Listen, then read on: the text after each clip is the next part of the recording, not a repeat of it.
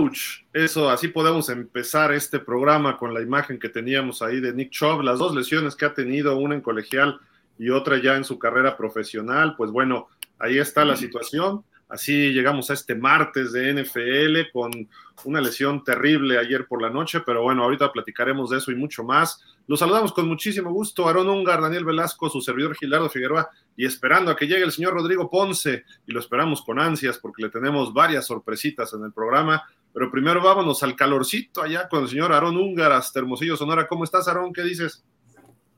Muy bien, Gil, muchas gracias. Eh, eh, Dani, un saludo eh, y a toda la gente que nos está viendo aquí de pausa los dos minutos. Todo bien, el calorcito, pues ya casi para nosotros es agradable, 40 grados, ya, ya de 40 para abajo, ya, ya está.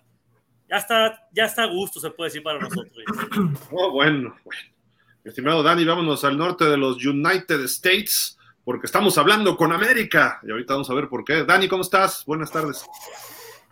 Hola Gil, eh, como siempre un gusto estar aquí con ustedes, saludarlos y bueno, eh, acá no estamos eh, ni cercanos a 40 grados, estamos por ahí de los 18, 19 grados, eh, bastante, bastante agradables todavía, pero de hecho lo que sí ya se empieza de repente a sentir el airecito más frío, ya empezó, empezaron a cambiar las hojas de los árboles, ya empezamos a ver unos más cafecitos, incluso ya algunos rojos eh, colores muy bonitos que se ven en, esto, en esta época del año por acá.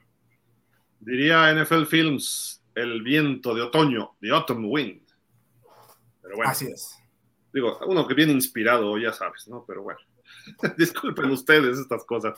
Un saludo a Jefe Sports Media, a NFL México Fans, la Ronda Deportiva, un saludo a Enrique Villarreal y todo el equipo de trabajo que por ahí está siempre a todos los clubes de fans que comparten nuestras transmisiones de forma semanal y a ustedes que siempre se conectan también a través directamente de las redes de pausa de los dos minutos. Muchísimas gracias por estar con nosotros. Pues bueno, hay tema para dar y regalar y precisamente pues el asunto principal, ¿no? Lo que le ocurrió ayer a Nick Choff, eh, estamos viendo aquí las imágenes en el 2015 en colegial, eh, tuvo esta, pues se hizo palanca con una tacleada cuando jugaba él en Georgia contra el equipo de Tennessee. Sufrió, se le rompieron tres ligamentos de la rodilla izquierda, además tuvo una dislocación de lo que es la rótula. Eh, vemos, está, la imagen está terrible, terrible. Se sospechaba que no iba a volver a jugar fútbol americano. Regresó el siguiente año, luego fue drafteado por los Browns. Eh, ha tenido algunas lesiones relativamente menores, pero ayer por la noche, la imagen de la izquierda es la que nos, nos impacta, ¿no? Cómo se le hace la rodilla, eh, quizá peor que en el colegial, ante una tacleada de Minka Fitzpatrick. Eh, Nick Chubb sale, se sospecha que hay varios ligamentos rotos, hoy se le iban a hacer varias pruebas, no sé si ya salió algún reporte definitivo, pero, eh, híjole, la misma rodilla, la misma pierna, ah, es terrible, ¿no? Y por un lado, bueno, pues esperemos que se recupere, eh, los, los Browns están ya viendo algunos corredores, ahorita nos va a dar detalles también Aaron al respecto, pero eh, lo importante y la pregunta, lo que le pasó en Georgia fue un tanto circunstancial, fue una palanca que hacen al tratar de taclear el defensivo. Pero ayer, si ustedes ven, hay un defensivo que está como abrazando a Choff por arriba y llega Minka Fitzpatrick a las piernas. Y hubo mucha crítica ayer en redes sociales al respecto, se le ha preguntado a exjugadores, eh, corredores, especialistas, o sea, eh, especialistas ya analistas en diferentes medios, si esto fue una jugada sucia o no por parte de Fitzpatrick. Perdón, que además salió medio lesionado porque yo creo que le pega muy fuerte en la cabeza, salió medio atarantado, regresó después al partido y terminó yéndose después también a revisión. Se fue hasta el hospital, Minka Fitzpatrick, y ya está, está bien eh, él por su parte. Pero la gran pregunta que todos nos hacemos es, ¿fue un golpe sucio para llegar a dañar a alguien o es parte del fútbol americano? O sea, no sé, empecemos contigo, mi estimado Aarón. ¿Tú cómo ves esta situación?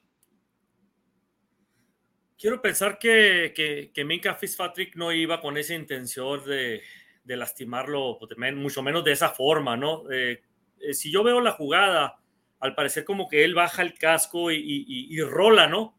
Como que, como que se da con la espalda y rola para... No es un, no es un golpe así de frente, pues. Entonces quiero pensar eh, cuando es sucio el, golpe, eh, es de frente y le pega con el casco ¿no? para lesionarlo. En este caso, como que roló en el piso y, desgraciadamente dio exactamente cuando, cuando el pie, o sea, el tobillo o, el pie de, en este caso de, Nick Chop, como que se queda ahí atorado y llega Mika Fitzpatrick y lo, y al momento de rolar con el peso, pues, pues le, lastima ahí la rodilla y los ligamentos, como bien dices. Eh, no conozco yo un historial de, de Minka Fitzpatrick, así como para decir que es una persona o un jugador sucio, ¿no? Por, por ejemplo, como, como Burfict, ¿no? Aquel tremendo cochinón, ¿no? De los, de los Bengals. Entonces, eh, la verdad que, que desconozco, no sé si ustedes eh, me pueden decir eso, pero yo que yo sepa que Minka Fitzpatrick sea un jugador sucio, de malas intenciones, no. Y esta jugada yo creo que es circunstancial, no, no creo que vaya ido con, con dolo, ¿no? Por ahí algunos dijeron que sí, Dani, que sí traía algo de antecedentes. Pasó, Miami lo reclutó, al año pidió su cambio, se hicieron su trade a Pittsburgh, eh, pero bueno, la situación es que en Pittsburgh y Cleveland siempre se dan duro, ¿eh? O sea, esto parece que cada, recordábamos ayer lo de Miles Garrett, ese cascazo a Mason Rudolph, eh, pues históricamente a Bradshaw lo sacaron conmocionado varias veces, en fin, y Pittsburgh, curiosamente, también le tronó un tal Kimo von Olhofen, le tronó una rodilla, pues en una situación que muchos dijeron que fue sucia a Carson Palmer en un juego de playoff, también un jugador de un equipo divisional. Eh, lo que pasó con Miles Garrett y Rudolph, que se dieron fuerte, en fin, siempre en estos duelos, Dani, hay ese tipo de circunstancias que nos hace revivir quizá fútbol americano de otras épocas, pero si fue sucio o no, es difícil, ¿no? Aarón ya dio unos puntos que creo que son muy válidos porque si ha querido darle, se lanza de frente, ¿no? No, claro, claro, creo que sí es muy difícil determinar si la jugada fue sucia o no, pero tomando justamente en cuenta los antecedentes que como bien mencionas, dentro de estos juegos divisionales particularmente, existen probablemente una mayor cantidad de jugadores que salen lesionados de gravedad. Uno podría pensar que, que tal vez sí iba con la intención, este, pues, por lo menos de, acomodarle eh, un, golpe de, mala leche, ¿no? no sé si con la intención de, que fuera de tal magnitud la lesión, pero sí, a lo mejor de mala leche pudo haber sido, ¿no? E insisto, sobre todo tomando en cuenta los antecedentes que hay dentro de estos juegos divisionales particulares. Ya citaste ahorita el de Carson Palmer, el de eh, e-, el de Bontes Burfict sobre Antonio Brown, eh, después el otro linebacker de Pittsburgh, que ahorita no me acuerdo cómo se llama, que, también en un juego creo que contra los Bengals igual salió lesionado. En fin, sí creo que hay Ah, correcto, este Ryan Shazier, ¿no? Que quedó hasta. Así es, sí, sí. Que no fue un golpe de mala leche, él se lanzó y pegó mal en ese partido, ¿no? Pero bueno. Pero sí, sí creo que algo tiene esta división, que el odio es todavía más exacerbado que en las otras, se pegan más duro y las lesiones, este, las lesiones brotan pues a, borbotones, ¿no? Y creo que sí hay algunos golpes que se, que se dan de mala leche. ¿Pero este lo consideras de mala leche? Yo particularmente sí lo considero de mala leche, tal vez no necesariamente con la intención de pues casi casi eh, retirarlo, ¿no? Porque creo que es una, es una opción que se puede empezar a considerar en el caso de Nick Chop por la gravedad de la lesión. Sí, y, con el antecedente, además de la lesión que tenía justamente en esa rodilla desde college, quizá por ahí pudiera ser. Amigos, ustedes que nos estén viendo, díganos por favor, ¿creen que fue de mala intención lo que hizo Minka Fitzpatrick, que es un jugador sucio, o fue una... Quizá no evaluemos al jugador si no tenemos un antecedente real de él, ¿no? pero fue una jugada sucia. Eh, no necesariamente significa que haya dolo y mala fe, aunque sea sucia. Eh, también hay que separar un poco esto. Eh, pero a final de cuentas, mucha gente está diciendo que se vaya de la NFL, la NFL debería suspenderlo hasta que no regrese Nick Chubb. si se fijan en la jugada, sería sería muy exacto, ¿no? O sea, haber hecho eso. Por eso comento yo que el pie, el pie así de apoyo en el, en el, en el pasto, es exactamente cuando él rola y le pega con su cuerpo, con la espalda. Entonces, sería demasiado, haberle calculado, vaya, exactamente. para mí fue circunstancial por lo mismo. Y, y, y, hay que comentar otra cosa, Gil. Eh, no nada más fue Nick Chubb, no, sí, bueno, estamos hablando de Nick Chubb, pero en esta semana, ya, el cierre de esta semana, ayer mismo se lesionó también Jamal Williams, el corredor también de, de los Santos, y también Sanquar Barkley de los Jets, de, de los, de los Giants. Entonces, ¿qué está pasando con tantas lesiones de los corredores? Una semana, tres corredores lesionados. Y, y, es que, por ejemplo, de Saquon Barkley también le cae alguien en la rodilla o en el tobillo de lado, ¿no? O sea, no es que lo llegaran a taclear arriba. si, tú ves, Dani, como jugador, no vamos a decir de los Jaguars, porque sé que sí llegarías a darle de mala leche a Derrick Henry, pero vamos a suponer que eres de los Raiders. No, bueno, también son muy sucios. Vamos a hablar de un equipo muy limpio, Miami. Que, bueno, históricamente sí. Ah, bueno. viene de frente Derrick Henry o viene de lado, te vas a dejar ir arriba a taclearlo, donde tú vas a perder normalmente, te va a hacer el Steve Arm o, un casco contra casco, tú vas a quedar conmocionado o te le vas a, los muslos, ¿no? Pues sí, o sea, eh, al final creo que también caemos en la parte de que es un deporte tan altamente competitivo en donde eh, de pronto te olvidas un poco de hasta de tu misma propia integridad con tal de, bajar al contrario, ¿no? Y en este, en ese caso, creo que sí, sí es lógico pensar que, que, te puedas ir sobre las rodillas o sobre el punto más débil del oponente. Pues, y además hay las reglas de hoy evitan que los jugadores, y también para los receptores aplica, que haya un contacto a la cabeza o a las zonas de arriba por las conmociones.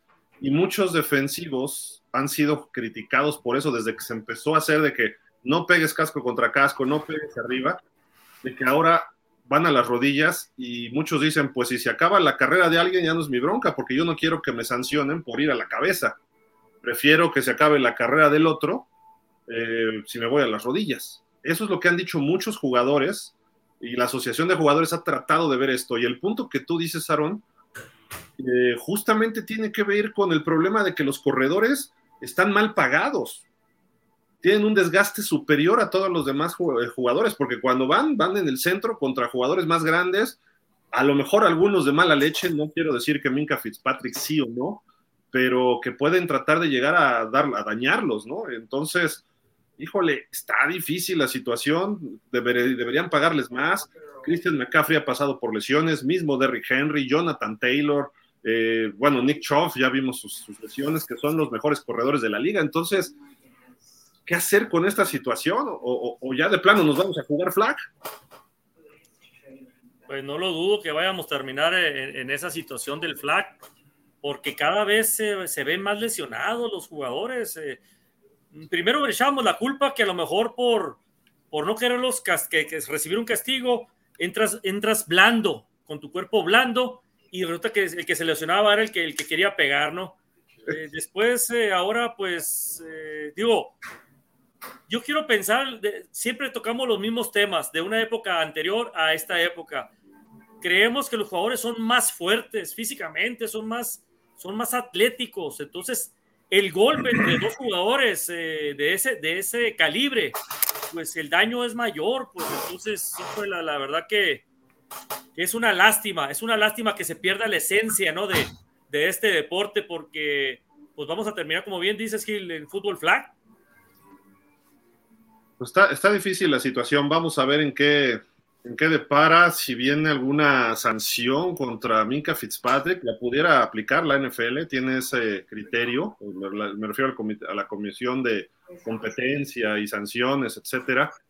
Pero personalmente, aunque duela, creo que no es una jugada sucia. Eh, creo que es una jugada desafortunada que si fuera sucia la veríamos muy seguido, porque lo harían deliberadamente los jugadores. Y creo que sí, lo, que, lo que dijo Aaron creo que es lo más importante, no se deje ir de frente. Normalmente tú vas a atacar, o a lo mejor lo hizo para esconder algo también, ¿no? O sea, porque si se ve que va de frente... es que es muy, sería muy evidente. Ajá, a lo mejor dijo, bueno, lo veo y me giro, ¿no? Y a final de cuentas lo que lo atora es la espalda de Fitzpatrick, pero ah, muy, difícil, ¿no? Las jugadas son tan rápidas, además en la NFL, que estas situaciones son, son, son, son muy difíciles de juzgar. Habría que verlo en tiempo real, desde ese ángulo donde se ve lo de la pierna y cómo se, seguir a Fitzpatrick sobre todo. Si hay un ángulo contrario donde se vea la cara de Fitzpatrick, qué es lo que quiere hacer, quizá, y digo quizá, no necesariamente vamos a saber si, si quiso ir a, porque pues, va siguiendo al corredor, ¿no? O sea, a lo mejor se le puede ver la cara de, ah, ¿no? Pero no lo sé. Hay, muchos factores. Yo sí no creo que deba juzgársele como se le ha juzgado en redes sociales. Que, se vaya suspendido hasta que no regrese Nick Chubb. Nick Chubb a lo mejor su carrera ya se terminó. Ese es el grave problema también de esta lesión. Esperemos que no pero imagínate, o sea, se le termina la carrera y se debe ir Fitzpatrick. Muchos dicen, sí, es lo justo. Bueno, no lo sé, podría ser, ¿no? Pero la gente que dice eso es la gente que no ha jugado, ¿no? Son fans algunos, son gente que habla en los medios, que no jugó, que no sabe lo que a veces no puedes evitar una lesión o cómo o lesionar al rival. Entonces, este tipo de cuestiones a lo mejor son las que pueden venir a, a, mover la opinión pública, ¿no? Entonces, habrá que ver, yo creo que la NFL siempre ha sido justa y los jugadores se protegen entre ellos. Sí puede haber pleitos, sí puede haber acciones difíciles de ellos, pero ya de ir a terminar la carrera de alguien, dudo mucho que alguien se atreva a hacer eso. Sí, no, yo también mm, no creo que, que esa sea la intención. O sea, sí creo que hay jugadores que pueden ir con la intención de, lastimar, de lesionar, pero no al grado de, como dices, terminar la carrera de, de un compañero de profesión, porque al final esos son. Sí, correcto. Y no sabes si vas a jugar con, ese, con esos compañeros el año siguiente, ¿no? Como es la agencia libre, los trades, etcétera, ¿no? Entonces, por ahí hay bastantes factores que, considerar. Pero de todas maneras, amigos, eh, sin, caer en el morbo, díganos ustedes si creen que es una jugada sucia. Ojo, repito, una jugada sucia. Si alguien sabe de antecedentes de Fitzpatrick, de jugadas de este tipo, entonces ahí sí ya podemos empezar a verlo de otra forma. Yo que sepa, no. Pero pues bienvenida a la gente que tenga esos antecedentes, pero por favor documentenlo y para poder hacer un debate mejor y llegar a unas mejores conclusiones, ¿no? Es, es lo que buscamos nosotros aquí en pausa de los dos minutos. Pero bueno, vámonos al otro asunto que también es, bueno, es de hecho en esencia, bueno, la salud de un jugador no es más, no es menos importante que un resultado, pero el juego de Pittsburgh, este, ya veremos el otro al ratito, Dani, ¿Qué te pareció este partido? Eh? Juegazo, creo yo, anoche entre Pittsburgh y Cleveland, más allá de la lesión. Juegazo, pero sobre todo defensivamente hablando, porque realmente las ofensivas estuvieron bastante limitadas en su funcionamiento. Eh, de hecho, tan el, juego defensivamente fue bueno que inició justamente con una intercepción de los Steelers que es de vuelta para touchdown, un pick six. Y bueno, al medio tiempo cada uno de los equipos llevaba dos intercambios de balón. Creo que eso habla justamente de la competitividad y, lo, eh, y, lo agresivas que son estas dos defensivas. Ya en la segunda mitad, los Steelers lograron hacer los ajustes necesarios y eh, los Browns, por otro lado, no encontraron la forma de, eh, pues de marcar diferencia en los momentos determinantes. Hay una cuestión también de que en Pittsburgh están pidiendo la cabeza del coordinador ofensivo del señor Matt Canada el primer cuarto lo terminaron sin un primero y diez, el equipo de Pittsburgh. Mi muchacho Najee Harris, Dani, perdí por un punto, un punto el fantasy. Ya ves que ayer no estábamos pendientes, fue un puntito nada más. Pero bueno, 26-22 ganaron los Steelers. Alex Highsmith, la intercepción de vuelta a 30 yardas para touchdown. Hace el sack que provoca el fumble que devuelve finalmente TJ Watt para touchdown, 16 yardas. Y con eso se sella el partido, esa anotación de 26-22. Así de que, pues, un triunfo urgido por parte de los Steelers, de mucha garra. parecían los Steelers de los 70s y 80s, donde la defensiva sacaba el partido. O sea, de esos 26, 14 fueron la defensiva, un touchdown larguísimo del ataque en un pase de 75 yardas. Y párenle de contar, los goles de campo ahí fueron situaciones que Cleveland cometió errores en su terreno y Pittsburgh se acercó y metió goles de campo largos. Así de que Cleveland trae una defensiva de miedo.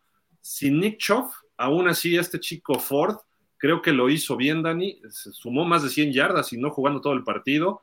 Y por otra parte, pues de alguna forma eh, de Sean Watson quedó a deber y se le está empezando a exigir más porque lleva ocho partidos con el equipo y es de los peores corebacks este, rankeados de la NFL, de los titulares en estos ocho partidos.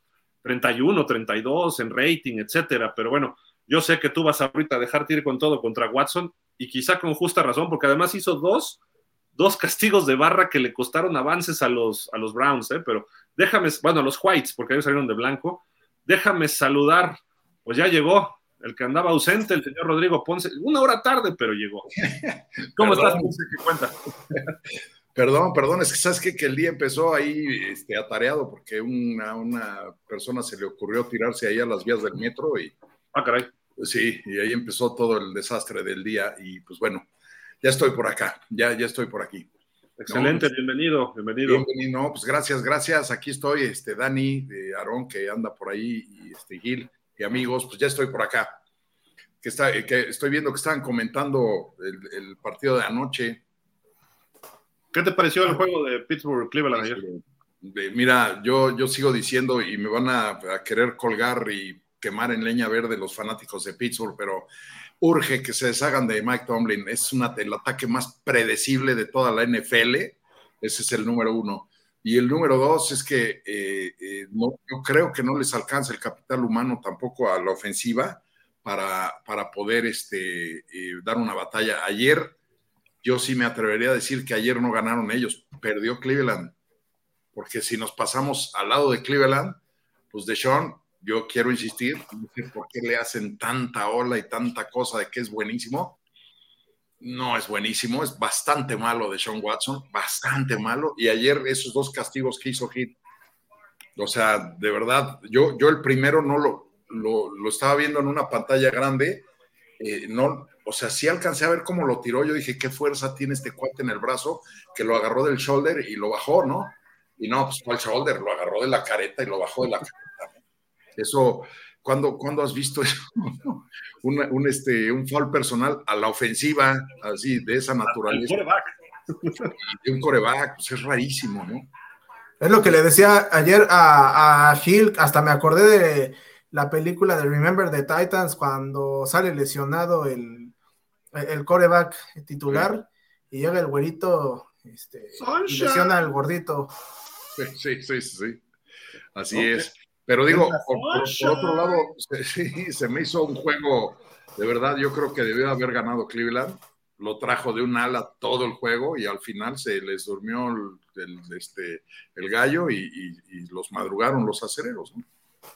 Yo lo, creo que sí es que la defensiva de Pittsburgh mostró ese calibre de, que, ha mostrado históricamente, ¿no? Se, sacó el partido ellos eh, con siete capturas.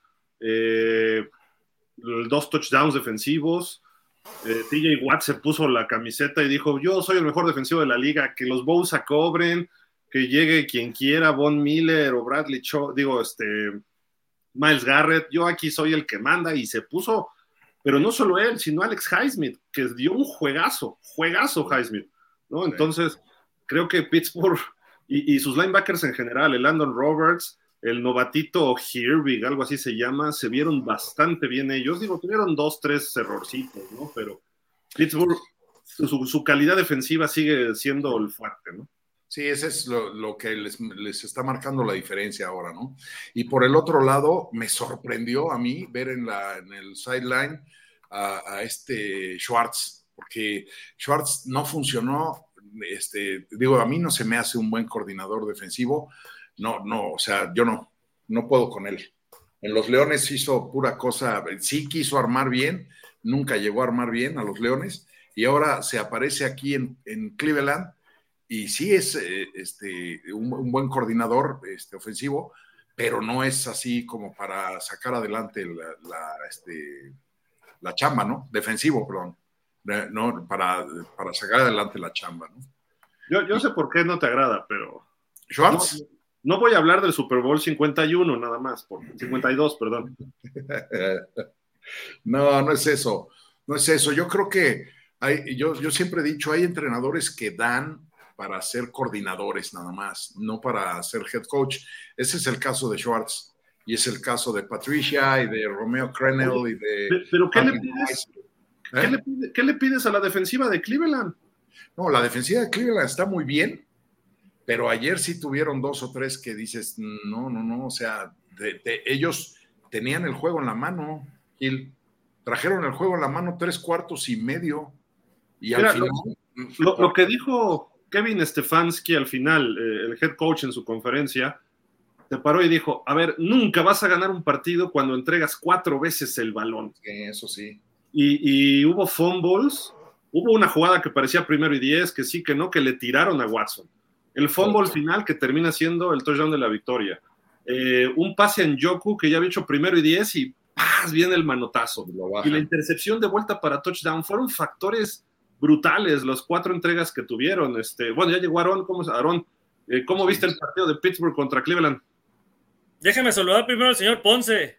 estamos, señor Ponce, hombre? Ya, pues aquí andamos, ya de, retache. No se pierda, no. se pierda, hombre. Aquí lloran muchos aquí de la, de la gente que nos ve y lo piden, lo piden mucho. Por aquí andamos, por aquí andamos de vuelta. Ya prometo portarme bien. Ya le pusiste, Gil, la, la, gráfica ahí de. No, no, eso es para ratito, se me ah, tengo guardada. Vamos a esperar, es la, cereza del pastel. Lo que... ¿Me, van a hacer, llorar? Ya lo sé. Por, llegar tarde le tocó bully. a ver, Gil, ¿cuál fue la pregunta entonces? del juego de, de Pittsburgh, ¿qué te pareció? Ah, eh, fíjate que los dos mariscales, números muy, muy parecidos. Eh, una anotación, un touchdown. Perdón, un touchdown, una intercepción los dos. 200, eh, 200 y feria de 223 yardas, algo así de, de del señor eh, de Sean Watson. Y por el otro lado, 153 yardas solamente, creo, de, de este. De, Kenny Pickett, ¿no? Este, la verdad que la defensiva de, de ambas escuadras, creo yo que fue lo, lo mejor que pudimos ver la, defensa de Pittsburgh pues sigue levantando la mano. Eh, un Matt Canada, el coordinador ofensivo de Pittsburgh, que le pide la cabeza ya a los fans. Desde hace, desde hace dos temporadas, te puedo decir lo mejor que yo escucho a los fans diciendo, eh, mira, esta jugada va a ser así. Y sí, o sea, tres corridas, un pase. O sea, no sale de lo mismo, ya se la saben. Hasta los fans se saben las jugadas que va a hacer eh, Matt Canada. Entonces, si lo corren, va a ser un, va a ser un buen. Eh, si contratan un buen coordinador ofensivo, entonces creo que Pittsburgh va, va a tener un mejor desarrollo. Kenny Pickett, ¿no? Kenny Pickett que va a la alza, ¿no? Entonces creo que, que el juego estuvo muy trabado, muy cerrado. A lo mejor un Nick Shop hubiera sido la diferencia, pudiera ser, pero no, porque eh, Ford también pasó las 100 yardas, ¿eh? el corredor que, que corrió después de, de la lesión de, de, Nick Shop. Entonces, eh, así como que también un factor en la corrida, pues no fue, ¿no? Eh, pero yo creo más bien que, fueron los errores, los errores eh, que, capitalizó, de hecho, Pittsburgh. Eh, fueron, los que, fueron los que marcaron la diferencia, ¿no? Sí, sin duda. Oye, Dani, ¿qué pasaría si despiden ahorita Matt Canada? Hoy, semana 2, bueno, ya, Tomlin dijo como que lo evadió, ¿no? Pero corres ahorita a tu coordinador ofensivo te metes más en problemas, ¿no? Sí, porque todavía es muy temprano en la temporada y creo que este digo, ahorita eh, seguramente lo que tendrían que hacer es poner al asistente de, eh, de, Canadá, ¿no? Como, como coordinador titular, porque aparte Tomlin, no creo que él, es más, más defensivo, ¿no? Entonces, como que hacerse cargo no sería buena idea y los Steelers, este, la sufrirían más de lo, de, lo que realmente sería beneficioso para ellos. Tal vez, tal vez sí sería buena opción sí deshacerse de Canadá, pero una vez que acabe la temporada, no ahorita. Y, a ver cómo reacciona, ¿no? Porque el año pasado empezaron muy lentos también los Steelers. Hay mucho jugador joven en la ofensiva, era el primer año sin Rotlisberger. Pickett empezó a jugar mucho mejor con el paso de las semanas. En la semana 1 Pickett jugó espantoso contra San Francisco. Ayer jugó no tan espantoso. Vamos a ver si para la semana 8 ya está jugando normal, ¿no? Pero, pero creo que va en ese proceso. Es un quarterback de segundo año también, o sea, no es, no es un veterano que pueda cargar con el equipo ya. Y Pittsburgh está acostumbrado a eso, por eso les dejó Big Ben. Entonces creo que hay que darle su tiempo que madure. Y Matt Canada está en su tercer año de coordinador. Eh, antes Rotlisberger ya tenía el sistema y él lo manejaba. Eh, también hay que ver cómo funcionan. Yo si lo despido ahorita, Aaron, creo que es darse un tiro en el pie ellos solos, los Steelers. Tenemos que ver que madure un poquito. Si al final de la temporada no estás en un top 15, top 12 de ofensiva, con lo que tienes, con un Pickens, con un Najee Harris, eh, el otro receptor, Deontay Johnson, que ha estado lesionado, no estuvo porque estuvo lesionado. La línea ofensiva tiene talento, tienes a Fryermuth, eh, Pickett que va creciendo si no estás en un top 15, o sea, en los mejores, en, la parte de arriba de la tabla, ahí sí creo que pudieras tomar la decisión, ¿no? Pues, sí, totalmente. ¿qué, te voy a decir? Pues a lo mejor sí es un, es un riesgo, ¿no? Sí, como dices, eh, cambiar ahorita de coordinador ofensivo, porque pues sería cambiar el sistema a lo mejor, ¿no? Y, a lo mejor es complicado para los jugadores aprender un sistema nuevo de, de un coordinador ofensivo, eh, pues que entre, ¿no? Entonces, pues sí, hay que terminar, ni modo, la temporada con, con Matt Cana, pero yo creo que va a ser la última, ¿eh? Para mí, que, que sí le van a dar cuello. Eh, sí empezó el, año pasado la temporada, eh, eh, Kenny, Kenny Pickett, pues hay que recordar que era su primer año de novato, entonces, lógicamente, no vas a llegar sabiendo el sistema, la presión de la NFL es muy diferente, entonces, lógicamente, los primeros partidos eh, no fueron muy, muy buenos para él. Entonces fue madurando, fue madurando y los últimos, eh, ¿qué se puede decir? Nueve partidos fue cuando él empezó a, a, explotar, ¿no? Y fue cuando empezó a ganar el equipo de Pittsburgh. Entonces, ahorita en esas instancias ya no hay, ya no hay este, un factor, ¿no? Igual. Entonces, se supone que para eso fue la pretemporada, ya se conoce bien el sistema, ya se conocen los jugadores. No debió haber empezado Pittsburgh de esta manera. Entonces, yo sigo pensando que Matt Canada es el que el que no está funcionando ahí. Trae buenos jugadores, como dices tú, Najee Harris, un Pickens eh, que está también eh, evolucionando, está creciendo junto con Pickens. Y está, está también Doanten Johnson, es el, receptor muy bueno, aunque esté lastimado, pero pues eh, trae buen equipo, trae buena ofensiva, como dices tú, muy buena línea ofensiva para protegerlo. Entonces, argumentos tiene para que, para que no estén fallando, ¿no? Como, como están ahorita. ¿Tú, cambiarías este coordinador, Ponce? Yo sí, yo ¿Sí? Yo sí, y te voy a decir por qué, porque no va a funcionar. Él no, no, no, no, no está funcionando. Y yo voy más a lo que decía Dani hace un momento. O sea, lo sacas y metes a un asistente. Y en lo que buscas, si lo cambias o te sigues con uno de los asistentes que conoce muy bien el sistema, pero que seguramente lo va a implementar de una forma bien diferente. O sea, lo que está pasando y, lo, decía yo ayer que tuve oportunidad de ver el juego con algunos amigos y que son este, eh, fanáticos de los acereros, yo les decía, el problema con el ataque de los acereros es que es más predecible que el show este de Palacio Nacional todas las mañanas. Eh, es, ya, ya saben lo que viene, o sea, es, es, de muy fácil lectura y obviamente pues, de, de, muy fácil este, prevención, ¿no? Y entonces eh, así lo hizo Cleveland. Por eso a mí me apantalla que Cleveland haya perdido, porque eh, digo, fueron demasiadas este, eh, bolas perdidas, eso es un hecho, pero todo el juego fueron ganando. Balones, balones, di balones nomás, por favor. Bueno, balones, sí. o bolas ovaladas. Eso, No, yo, yo, digo porque bolas se escucha medio extraño. Eh, se oye muy extraño. Pero lo que sí, lo que sí es, este, yo, yo sí creo, Gil, que yo sí lo cambiaba. Y no, insisto, no nada más a él, eh, a Tomlin, yo ya le hubiera leído la cartilla desde hace tres años. Y, es más, no lo hubiera aguantado tres años. Porque le pregunto a ustedes tres y le pregunto a toda la gente que nos esté viendo, ¿este será el año que Tomlin tenga su primera temporada con marca perdedora? Y como consecuencia se irá o todavía le darán chance más. A ver, Ponce. Yo, yo quiero empezar que, que no, no, no quiero este, violentar al señor Rabón allá en Sonora, pero, pero este, Mike Tomlin es, es, más o menos el mismo caso de Tony Romo, ¿eh?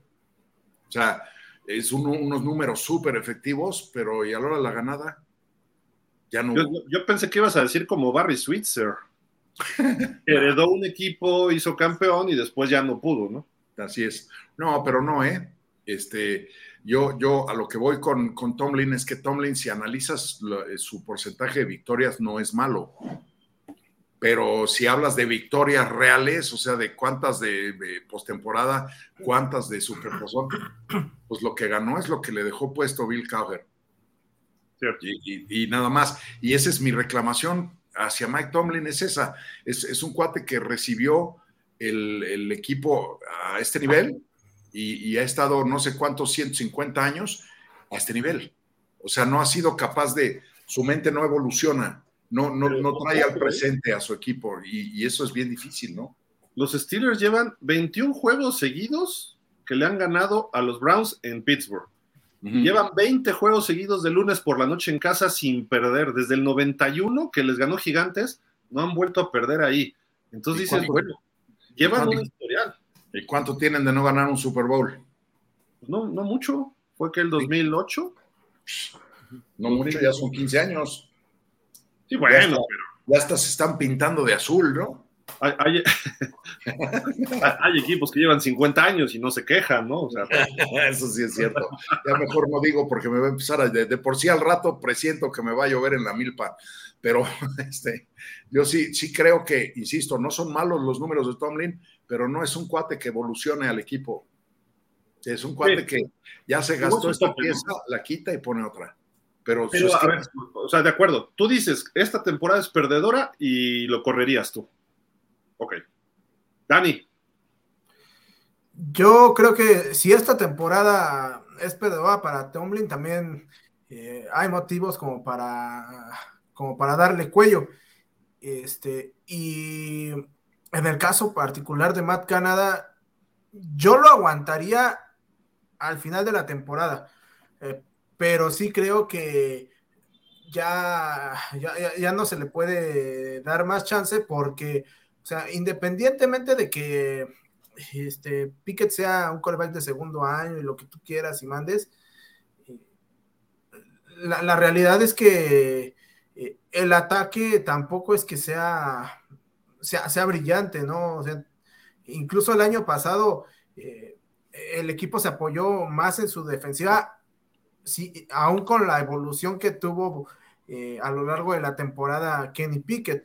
Y creo que, que, pues para las necesidades propias de la NFL moderna, Matt Canada no, es, no da el ancho.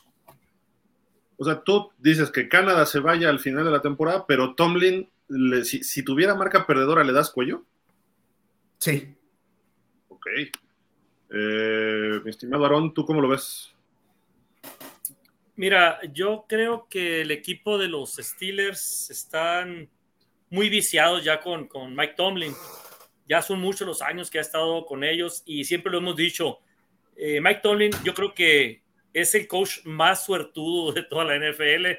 Mm, o sea, los números que ha hecho, la verdad, eh, son buenos, son buenos y, por eso ha estado ahí constante con los Steelers como, como head coach.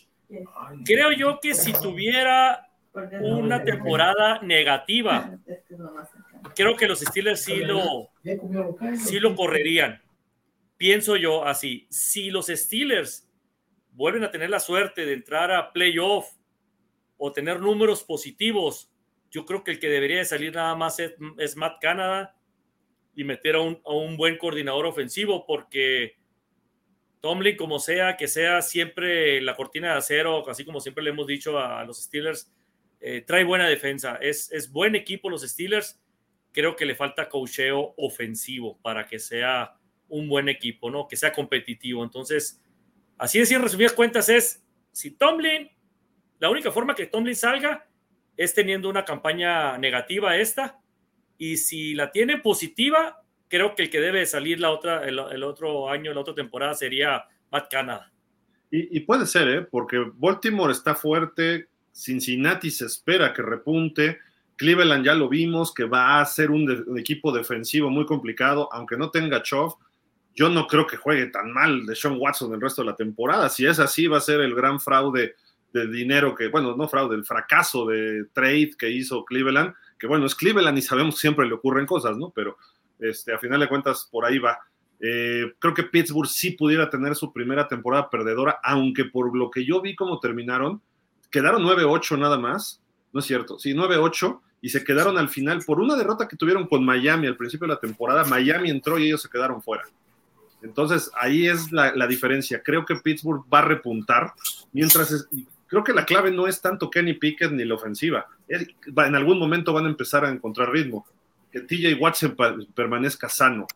Si él está sano, este equipo gana casi todos sus juegos. Cuando no está, solo ganó uno y perdió como seis. Entonces hay que tener cuidado. El año pasado, la ofensiva de Pittsburgh fue la 23 total, la 16 por tierra y la 24 por aire.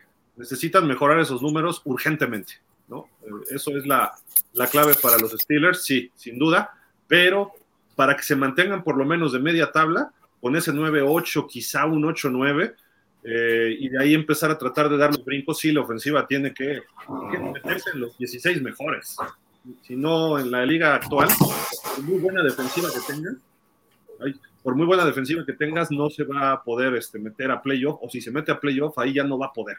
Contra un Mahomes, contra un Lawrence, quizá un Herbert, quizá este Burrow, ya habrá que ver, ¿no? Pero bueno, en fin, ¿algo más que quieran agregar de este partido Pittsburgh-Cleveland o de los Steelers? No, pues creo que por el momento no. Ahorita leeremos comentarios, a ver qué nos dicen nuestros compañeros. Más temprano, Dani, pues buen partido ahí en el sur de la Nacional. Sí, fue un partido este, que también empezó medio lento, con, muy pocas anotaciones, sobre todo en la primera mitad, pero ya hacia el final como que se pusieron las pilas las ofensivas. Eh, los Santos terminan sacando una victoria importante en un juego divisional, 20 a 17, se ponen con marca de 2 y 0, al igual que eh, los halcones y los bucaneros. Las Panteras son los únicos que hasta el momento no han podido ganar en esa división, se mantienen con 0 y 2 en el fondo. Y eh, pues a destacar lo que hizo eh, Tony Jones con 12 acarreos, 34 yardas, dos anotaciones y, pues bueno, eh, a lo mejor jugando medio feo, pero al final de cuentas encontrando la victoria a estos Santos y, y Derek Carr que pues sí, mucho ruido y pocas nueces, ¿no? Aunque, pues eso sí, ha ganado. Eh, comentó algo al final del partido, él dijo que pues apenas nos vamos conociendo muchos y hemos ganado. Ahora sí que haya sido como haya sido, dos partidos muy cerrados por tres puntos cada uno, y dice, eso es lo positivo. Y yo también creo que Nuevo Orleans, en cuanto empiece a encontrar su ritmo, apareció Michael Thomas, ¿no? Y eso es, eso es positivo para ellos. Habrá que esperar cuando llegue Camara y veo cosas buenas para los Santos el resto de la temporada, pero no sé si les alcance para ser un equipo contendiente. Creo que para ganar la división puede ser, mi estimado Aarón. Los eh, Santos, creo yo, pues de hecho cuando hicimos los pronósticos de, de, cómo iban a quedar los, los, equipos eh, como, como, como líderes de su división, yo puse a los Santos en primer lugar y las Panteras en segundo. Entonces, eh, hasta ahorita, pues no, no me he equivocado. Eh, Santos lleva 2-0 y creo que, que, sí va a despuntar con Derek Carr. Aunque el juego de Derek Carr ayer, pues la verdad, la verdad que dio mucho a desear, ¿no? Cero touchdown, una intercepción. Y, pues de 36 intentos, 21 nada más le, conectó, ¿no? Como recepción, ¿no? 228 yardas totales. La verdad, no, no, no se me hace que sean buenos números para, para Derek Carr. las, las, corridas para el equipo de los, de los Santos, pues alcanzaron entre varios corredores junto con Derek Carr y Hill, fueron 100 yardas exactas, creo, ¿no? Entre, entre cuatro, cuatro gentes que corrieron, ¿no? 100 yardas, entonces. Sí, pues entonces eh, creo que un Brass Young, pues que se me hace que jugó mejor, de hecho, que, que Derek Carr. Eh, aunque menos números, pero no, no, metió, no cometió error, no le interceptaron y sí metió un touchdown, a diferencia de, de Derek Carr, ¿no?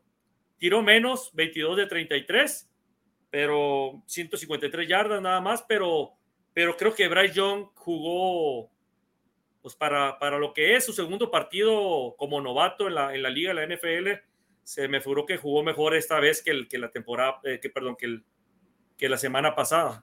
O sea, se puso atrás del guard, Aaron. Ah, bueno, e, esa jugada no la podemos poner porque se, ya, no, ya no tuvimos el tiempo, pero después a ver si hay chance de ponerlo como blooper, ¿no? Ahí de, muy chistoso. Ahí hay, hay, un video, señores, y si no lo han visto, ahí anda circulando en las redes sociales, en donde está, no sé si sufrió un golpe por ahí, Bryce Young, que, antes de esa jugada a lo mejor, digo, no, no vi, pero una jugada muy chusca, pues que a lo mejor recibió un golpe y se asustó. Eh, Steve, este Steve Young, te iba a decir, de, Bryce Young, y, y, a lo mejor hasta un poquito atarantado o algo, porque en lugar de acomodarse eh, en una formación, eh, posición de escopeta, formación de escopeta, se pone, en lugar de ponerse en el puro centro de, su jugador que le va a aventar la pelota, o el balón, pues, la, el balón, porque digo Gil que el balón, este, se pone, se pone en el, en el, en el, en el, guardia, en el guardia derecho. Y entonces está el, está el corredor por un lado de él y lo empuja. Lo empuja con, el corredor como diciéndole, hazte para allá al centro. y, y, se, y se extratrabalea así, Bryce Joe, y se le queda viendo como diciendo, ah, y hace como no el puro centro, ¿no? Ya, ya pide Oye, pero... además imagínate el susto del guardia. no, pero era formación escopeta. Era Oye, pues tú lo esperas y de repente, sí, órale. Eso ya pasó, Ponce, eso ya pasó tres veces a, a, corebacks novatos, y lo que le estaba platicando a Aarón ahí en el chat hace eh, temprano, Terry Bradshaw hizo eso de novato. John Elway hizo eso de novato. Y Troy Aikman. Creo que entonces, si vamos a las tendencias, pues a Bryce Young a lo mejor le toca ganar un Super Bowl como a los tres Hall of Famers que mencionamos. Oye, lo que sí es que ayer le, pegaron bien, bien fuerte a, Young, ¿eh? varias veces. O sea, sí le sacudieron la maceta bonito, ¿eh? Creo, que aquí tengo la, la jugada, a ver si la puedo Ah, si la compartes, Dani. A ver, déjame ver. La, puedes compartir tu pantalla, ¿no? Ahí, a ver, creo que es con el de. Con, estos de. Estos. A ver, present. Y. Share screen. Ah. Es que yo, yo lo subí. Sí, pero es que aquí lo, podemos ver directo de alguna pantalla, es lo que, Dani está tratando de hacer. Es que hoy me tardé con muchos videos y le tengo uno especial, dos especiales al Ponce que wow. No vine, no vine. ¿Qué pasó, Dani? ¿Sí puedes? Ah, a ver, creo que, creo que va, es que. Ahí está. Ahí está, mira. A ver. Ahí va. Ah. ¿sí, lo ven? Sí. Sí. Ahí está. Ahí va. Hazte para allá, le dice. Quítese de aquí. Es que sí le, pegaron, sí le pegaron fuerte. Sí. La realidad es que sí lo sacudieron varias veces. ¿eh? Se ve muy chiquito, ¿no? ¿Cuánto mide este cuate? ¿1,70? Yo creo que es 1,70 no, No, no está tan chiquito. Ha de medir como unos 75, ¿no, Aarón? No, 1.78 creo. ¿Ah, sí? Ah, está bien. Sí. Que bueno, para efectos del NFL sí es pequeño, ¿eh? Pues ahí está la, situación de los, de los Panthers. Los Santos creo que van a ser de cuidado, ¿no? Pero algo más. Ah, perdón. Ah, perdón, perdón. ¿Qué, Ahí está ya. Avisen, Ahí está ya. avisen. Avisen. Sí, exactamente 1.78 mide Fíjate. y pesa 93 kilos. No, sí está ligerito. Sí, A ver, Aaron. está muy. Cuando estés ¿Qué? a cuadro, voltea a ver a la cámara, por Dios. o sea. Ah, no, estoy viendo ya la cámara. te puso Dani ahí, hombre. No estás jugando, Dani, de veras. o sea. sí. Oigan, pues vámonos, vamos a otros temas, ¿no? Porque ya se está alargando el programa, ya Dani está jugando con la producción y todo, y Oh. pues Es para, es para, para hacerlo todavía más entretenido. Es para darle el, el redoble al video que viene, seguro. no, es el último el Ponce, el que el Ah, Ponce el que te tengo, ¿eh? Pero bueno. Oye, Dani, allá en tus ranchos, el fin de semana, pues rindieron un homenaje finalmente los Leones a Barry Sanders, ¿no? Eh, le hacen un- una estatua ahí afuera del Ford Field. Eh, esta es la foto más cercana que encontré a la posición que tiene ahí en la estatua, pero eh, ahí vemos a Barry Sanders chiquito del lado izquierdo con su saco azul, del anillo de honor de los, de los Lions, pero muy, muy merecido, creo yo, esto. Ojalá y cuando vayas a los partidos de los Lions le tomes unas fotos y ahí te pongas y nos las compartas, ¿no? Este, mi estimado Dani. Sí, claro que sí, digo, eh, todavía no tenemos, eh, no tenemos fecha confirmada, pero esperamos que, eh, que a lo mejor por ahí de mediados de octubre podamos, podamos estar. Este, pero sí, en cuanto haya oportunidad, ahí estaremos tomándole foto a esa, a esa estatua que, bueno, también muy merecido este reconocimiento se lo tiene Barry Sanders eh, por parte de la Asociación de los Leones. Eh, digo, prácticamente eh, él era el hombre equipo, ¿no? Porque Sí, eh, sí, fue el único que Creo que- brilló de Detroit durante muchos años, ¿no? eh, por ahí un poquito este Herman Moore, pero Sí. un, un poquito y, y Scott Mitchell creo que una temporada, de ahí en fuera era Barry Sanders y nada más. Oye, pero además lo bueno de la foto que pusiste, Gil, es que esos ojos que tiene Barry Sanders en la foto son los mismos que le pusieron en la estatua. No sé si la vieron. O sea, Pero- lo, lo- lo dejaron tuerto. La, la estatua parece que se le quieren salir los ojos, Es que así era, ¿no? Como que abría los ojos y estaba Sí. siempre. pero sí, yo ayer que lo vi dije, bueno, ese, ese era el gesto de él, pero A mí personalmente me encantaba cómo jugaba él. Esta imagen que la guardé precisamente para estos días, ahí con el León, el Rey León le decíamos en su momento, porque acababa de salir la, la primera película, fue en el 91-92. Él jugaba en la NFL y pues obviamente ahí está. El- El León le tiene respeto, imagínense, imagínense. Corría El mejor corredor. El mejor corredor que yo he visto. Yo me tocó ver todos los 80, Walter Payton, eh, Emmett Smith, eh, de todos el que tú quieras. Si la gente aquí que nos está viendo o que nos va a ver no han visto a Barry Sanders, los invito la verdad que vean los highlights de, de Barry Sanders. Era un espectáculo, la verdad, Sí. verlo, verlo correr. sí, la verdad sí. Y bueno, eh, eh, con respecto al juego de Detroit, hubo una situación, jugó Seattle en Detroit y hubo una situación muy interesante porque Gino Smith comete, la semana pasada Gino Smith eh, se oyó durante el partido en Seattle que de repente va a mandar un pase y viene un blitz, bueno, no blitz, viene una carga de Aaron Donald y grita, oh my God, y se deshace del balón. ¿no? Nos generó el mejor soundbite de la semana, ¿no? Porque dijo, ay Dios, ahí me van a pegar y. Sí. Y Ahora él no fue directamente, pero tuvo algo que ver, porque comete un castigo y se cruza enfrente del árbitro cuando está señalando el castigo. Escuchen esto porque todo América lo escuchó. Intentional grounding, offense number seven.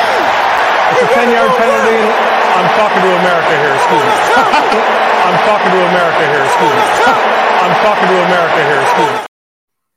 Sí, pues sí. Sí, pues sí. Hazte un lado y no estorbes, ¿no? Estoy hablando con América. Sí, eso estuvo, estuvo bueno. E- ese me hizo reír mucho y el otro no sé si lo tienen por ahí, Gil. El, el de ¿Cuál? el de el, el centro fallido del, del, del Sí. centro de Green Bay. De Green Bay. Bueno, Aguanta, aguanta, aguanta. Mejor. Está chistoso porque llega, no, no fue, ahí estaba mi receptor. Espérame que estoy hablando con todo Estados Unidos, le dice el árbitro. Cálmate. ¿Quién ve a los Leones de Detroit que no sea Dani? Ey, ey, ey, ¿Sí? Que no Ya, ya, no, pero ya, ya se, se llenó, este, ¿cómo se llama? Eh, la entrada para todos los partidos, este, por primera vez desde hace como 20 años. Desde Barry Sanders, yo creo. Sí. Yo creo que el entrenador está haciendo un buen trabajo, el de Detroit, Eh, Sí, Dan Campbell Campbell, está... Ian Campbell. Lo está haciendo bien. No falta nada sí, más sí. que corone, porque siempre salen los leones así como que los recién los sacaron de la jaula y de repente, pum, se les cae la dentadura. Dan Campbell se me hace, se me figura mucho a, a- a- a Mike Brable. Así, Sí. dos jugadores muy, muy agresivos, ¿no? Y jóvenes agresivos y Sí. está haciendo bien las cosas, ¿eh? sí. Perdón. Perdón, perdón. No, no. Estoy muy emocionado con lo de. Estoy hablando con todo América. Yo creo que ni Joe Biden habla con todo América, pero bueno. En fin, pues ahí está esa situación de los Leones de Barry Sanders. Eh, ¿Les parece que vayamos? Bueno, ya, ya de una vez, ya que está Ponce, y para que me apoyen un poquito, pues hubo varias cuestiones interesantes en el partido del domingo por la noche. Una, lamentablemente, se arma un pleito en la tribuna y fallece una persona. Un, un fan de, de toda la vida de los Pats se pelea con un fan de los Dolphins que estaba de visitante. Hay algunos empujones, cae, se pega en la cabeza, lo llevan de emergencia al, al hospital y fallece finalmente un señor de 53 años que iba con su hijo. Una tragedia que, pues por ahí hemos comentado mucho con los amigos de la ronda deportiva que últimamente en la NFL se han visto mucho más pleitos en todos los partidos, ¿no? O sea, eso ya, ya, ya no hay excepciones. Antes había uno por ahí, otro por acá. Obviamente no son porras, no son grupos, a veces sí son tres contra tres, o lo que pasó en Houston también fue grave, ¿no? Ustedes por ahí busquen en redes sociales, se dieron como cuatro contra cuatro, pero nada más son ellos, no son como en el fútbol mexicano que llegan 100 a golpear a 10, ¿no? Entonces, pero de- a, a final de cuentas está ocurriendo y fallece una persona, no en el estadio, pero se va.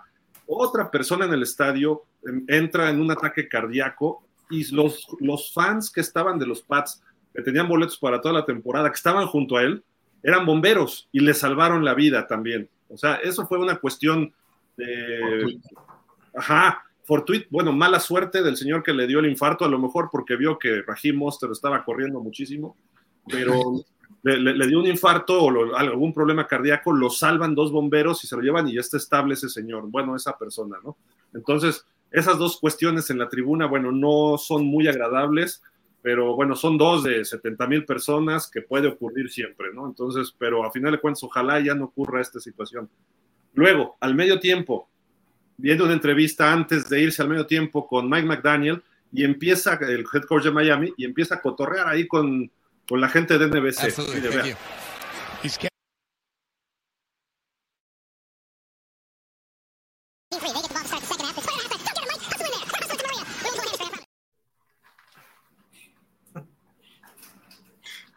Hasta el sonido de ardillita le pusieron. Sí, Alvin. Estaba muy contento el señor. Tanta gracia que nos hizo. McDaniel tiene un estilo peculiar de sentido del humor. Eh, se dio cuenta que lo estaban grabando, bueno, saliendo en vivo a través de NBC y pues quiso juguetear con el camarógrafo, ¿no? Eh, ya lo vimos en lo de los Manning, etcétera. De repente tiene como, se va por un lado, se va por otro, pero ha estado haciendo las cosas mejor esta temporada, ¿no? Pero bueno, fue, fue curioso porque en vivo nadie, ¿cuándo va a ser eso Belichick? ¿Cuándo va a ser eso un Andy Reid? Bueno, Andy Reid no puede ni correr, ¿no? Pero este, Porque sí tiene, sí tiene buen humor Andy Reid. sí, Sí hace Pero sus comerciales y es, es divertido.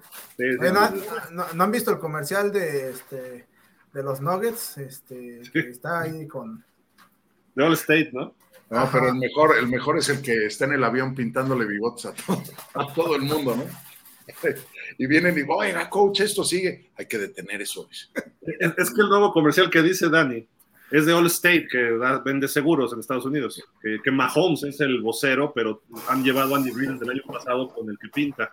Pero están en un restaurante y está alguien, se supone que de All State, con Mahomes explicándole cómo hacer un paquete de coche y casa y no sé qué, ¿no? Para, para asegurarse.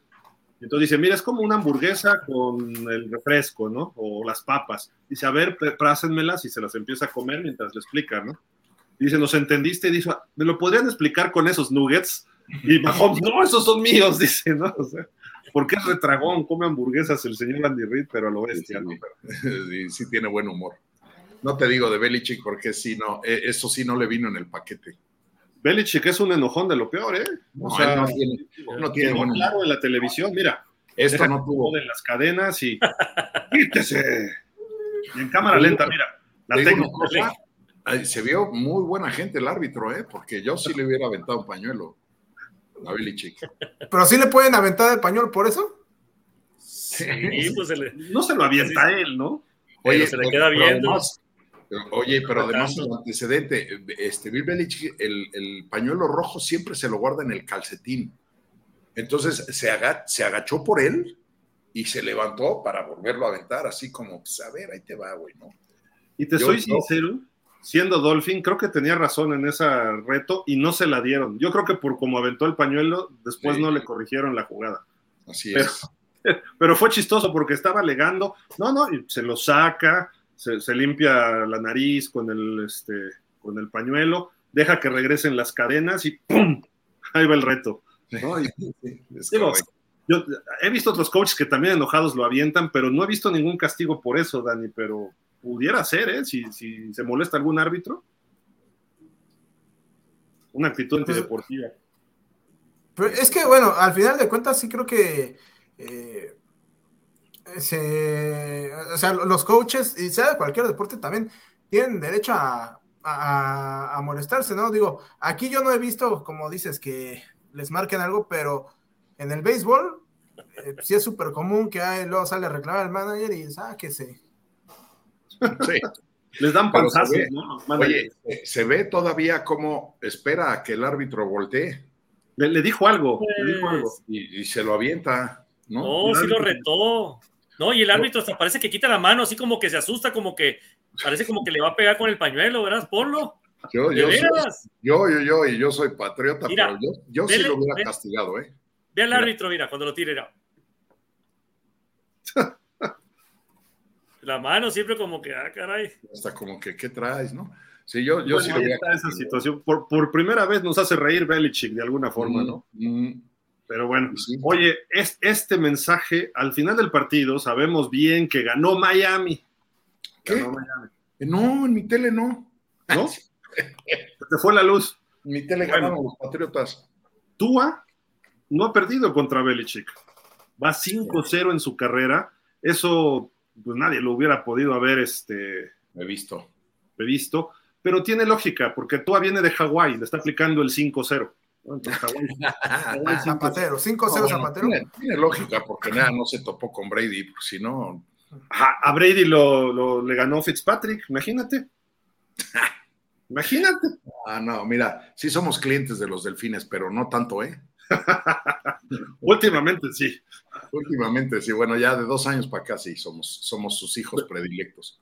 E- Ese es un punto que hay que analizar. Belichick sin Brady no ha podido hacer mucho, ¿eh? Mm, pero yo creo que no es cosa de él, ¿eh? Entonces, de Brady, por irse. No, no, de, Brady, que se llevó el mojo como este Austin Powers. No, no, no, no, yo creo que no es cosa de él, en- o sea, en el sentido que no, no ha conseguido eh, como que engranar todas las piezas de nuevo. Se le deshizo el equipo. O sea, Pero ha reclutado mal, él es gerente también. Sí. Él hace el escauteo, él hace todo. Sí, pero Ya- ya nunca le no había fallado.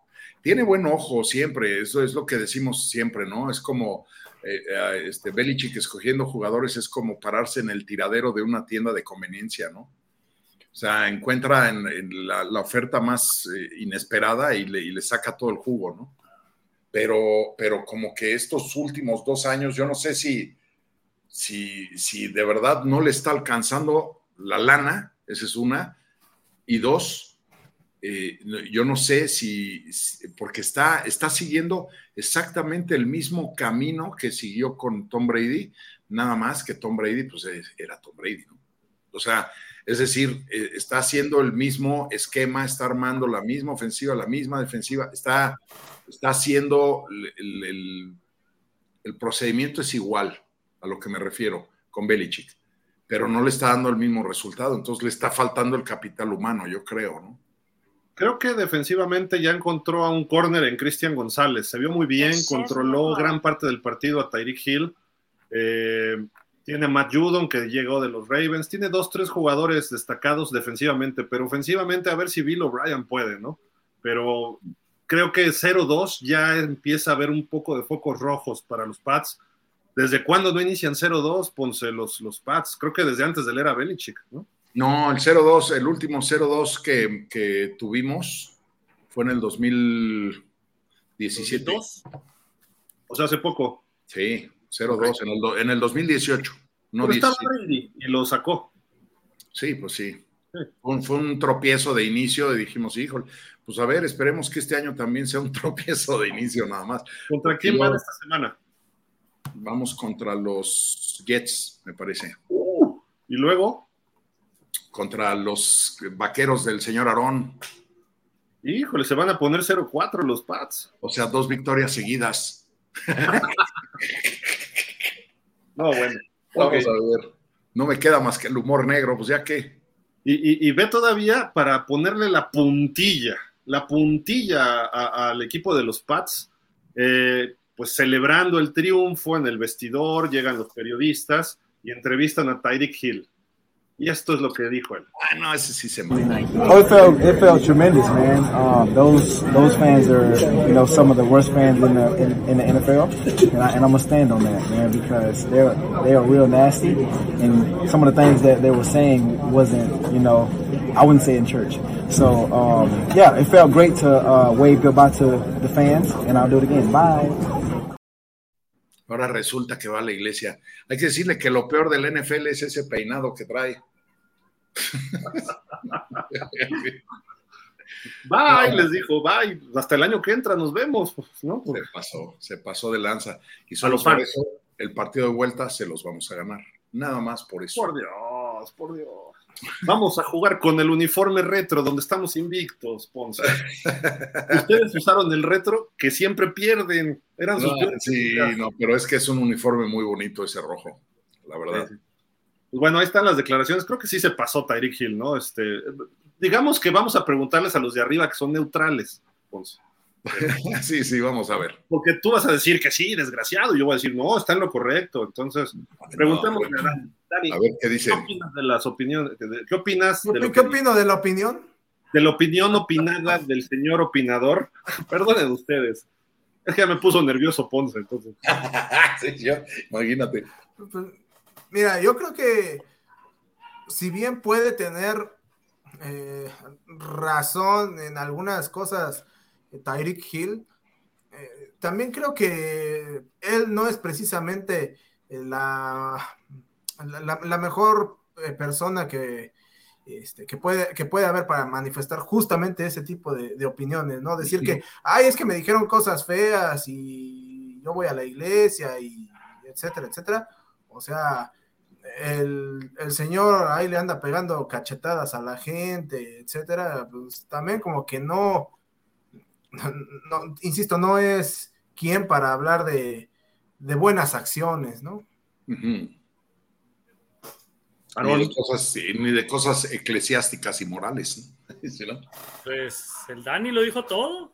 Uh -huh. No hay más que, no hay más que decir. Eh, mejor se hubiera quedado callado, la verdad, no debe haber dicho esos comentarios porque no le quedaban a él pues hacer los comentarios. Esos, esos comentarios déjaselo a una persona que pues que de perdida no ha demostrado problemas, ¿no? Ante, ante la NFL, este, una persona íntegra. Y él, la verdad, pues ya ha tenido cola que le pisen y, y como que todavía nombrar la iglesia, que él no, o sea, pues no, sí. no le queda realmente a Tari Hill hacer esos comentarios. Pero bueno, él dijo que cuando va a la iglesia no dice eso. No está diciendo que, que vaya a la iglesia. ¿No? sí, cuando, está diciendo, si algún día fuera a la iglesia, no diría eso. Cuando voy, pues no sabemos cuándo ha ido, a lo mejor cuando lo bautizaron y nada más. ¿no? sí. Párale de contar. Por otro lado, digo, tienen razón, le, le, puso un zape ahí un señor en la Marina de Miami, pero ¿por qué no pensar que ya es el nuevo Chita? O sea, ¿por qué, por qué sancionarlo por lo que dijo alguna vez a su prometida, que también le iba a poner de cates, que nunca lo cumplió, pero el señor ha sido como que bla, bla, bla, pero su comportamiento no ha pasado, no ha rebasado ciertos límites, comparado con otros, bueno, lo, lo que hizo Alvin Camara fue a golpear a un tipo ahí, digo, Tyreek Hill ya tenía ganas de ir a hacer algo malo contra el de la Marina, estoy de acuerdo, pero no sé si vieron el video hace una semana o dos, que en un barrio de Miami había unos chavitos jugando y un chiquito muy bueno, muy rápido, traía un jersey 10, más pirata que los Raiders, ¿no? Pero Sí. eh, corriendo con el número 10 de Tyreek Hill, pues Tyreek Hill averiguó dónde era y fue a ver al niño y estaban jugando tocho, llegó a un trochito y le dijo, aquí está el jersey original, te lo firmo, se tomaron fotos. Empieza a buscar ser un mejor jugador, persona, profesional, ¿no? Pues mira, Y, no te vale. y ojo, los fans en Boston no son los más finos de la liga. Digo, los peores quizás sea Philadelphia Raiders. Y los de, Nosotros no tenemos una cárcel adentro del estadio. lo- los de Oakland, Sí. ya en Las Vegas son finos. Sí. ¿eh? Sí. Pero cuando ya lo traes, eso ya lo traes. O sea, me refiero que hay jugadores eh, íntegros, excelentes, que se ve desde un principio el tipo de persona que es. Esta O sea, si persona, dicho la verdad, Tua, tenía validez. pues hasta ahorita tú has- eh, se ha comportado bien, pues no, no tiene ningún problema. No, pues Me es que tú ah, no le puedes decir nada. O sea, tú el problema que tenido es de lesiones, no, no de. Y si tú lo hubiera dicho, no tendrían problema ustedes. Claro. No, porque claro. además tú atraes sus cruces aquí cada juego, mira. Ahora, ahora, eso que hace, eso que hace Tyreek de ir con un niño, eso lo viste desde antes de un problema. Lo viste con Kansas City que se portó de esa forma. No, Tenía ¿verdad? mucho apoyo en la comunidad de él. Ah, esto que tú estás viendo ahora es porque el mismo manejador, que a lo mejor es muy inteligente, le ha dicho, hey, o sea, ya la regaste aquí, mira, hay, hay que suavizar las cosas, hay que tratar de que te vean con otra imagen, vamos a hacer esto, mira, allá está que el niño, va, va- va a ver para allá y ya es toda la, la faramaya, ¿no? De que todo está, Le está bien, le está, que- que le estás está- cambiando. le está jugando al Hancock, ¿no? Sí, o sea, Sí, Yo, nada más les digo que el video no lo preparé, pero hay un video que está Tua en el túnel con los Dolphins ahí en el Gillette Stadium diciéndoles, vámonos al campo y ay, arriba los Dolphins, a, a un grupo de la ofensiva. Y cuando empiezan a salir, creo que la Arena México era fina comparado con lo que les gritan a los Dolphins. Ese Era es un- fina. ese es un cuento chino. No, ahí está el video, ahí está el video, no lo preparé. El Mira. jueves, el jueves se los pongo. Oye, hace- ah, o sea, dice, eh, eh, ahorita me acuerdo así, ¿no? Como cuando estás en la universidad, profe, sí hice la tarea, este, no la traje, pero sí hice la tarea, algo así dijo Gil. No, mira, no traigo pañuelo amarillo, pero mira, Gil. Órale. Está bien, está 15 bien. yardas. Ustedes lo pidieron. 15 yardas. Ustedes, ustedes, que consta que ustedes lo pidieron, ¿eh? se los voy a compartir para que no digan que es puro cuento y que no sé qué, bla, bla, Vamos bla. Pero espérenme, espérenme. ver. Nada más déjenme. Uy, espérenme. Piensa que estoy moviendo aquí. A ver, ya estoy como Dani, ¿eh? Ahorita, espérenme. Ayuda, ayuda. Ahí va. Oh, pues. Es que esto está un poco lento. Pues nomás para que vean la finura. La fin... Oh, pues esto. A ver, a ver. Espérenme, espérenme, espérenme. Porque puro doctorado ahí en, Bo- en Boston, ¿eh?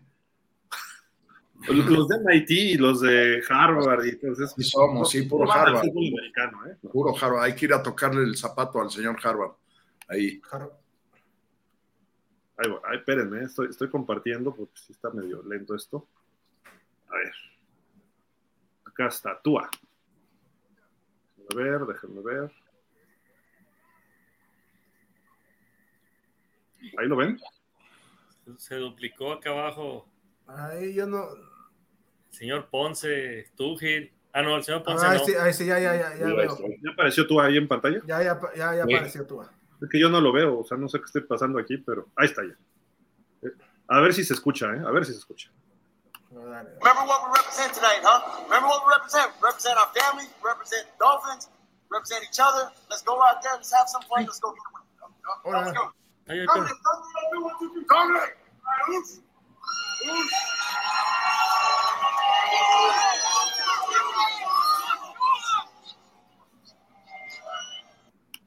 ¿Sí soy yo? ¿Sí soy yo? Yo no yo? oí- o sea, yo no yo nada. Pues yo pura emoción. No, hombre. Sí, vi- Eran los-. Eh, Sí, la banda les dicen, Fo, y ustedes so, y no sé qué tantas cosas. Oh, hello, viva Tua. Hombre, esos fueron los dos que estaban ahí. 15 yardas. Pero, o sea, también, es que también, mira, en inglés, ¿qué, qué de tanto puedes decir? Eh, el fo y el so, o sea, pues, como que no tiene mucho chiste. En cambio, en Bueno, español sí, hay, digo. hay más variedad, o sea, la, la Arena México, o sea, esa sí es fina, esa sí tiene Ahí sí hay repertorio. Ahí, ahí sí.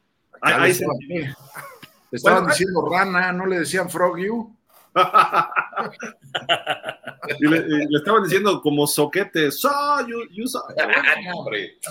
No, que Ahí está.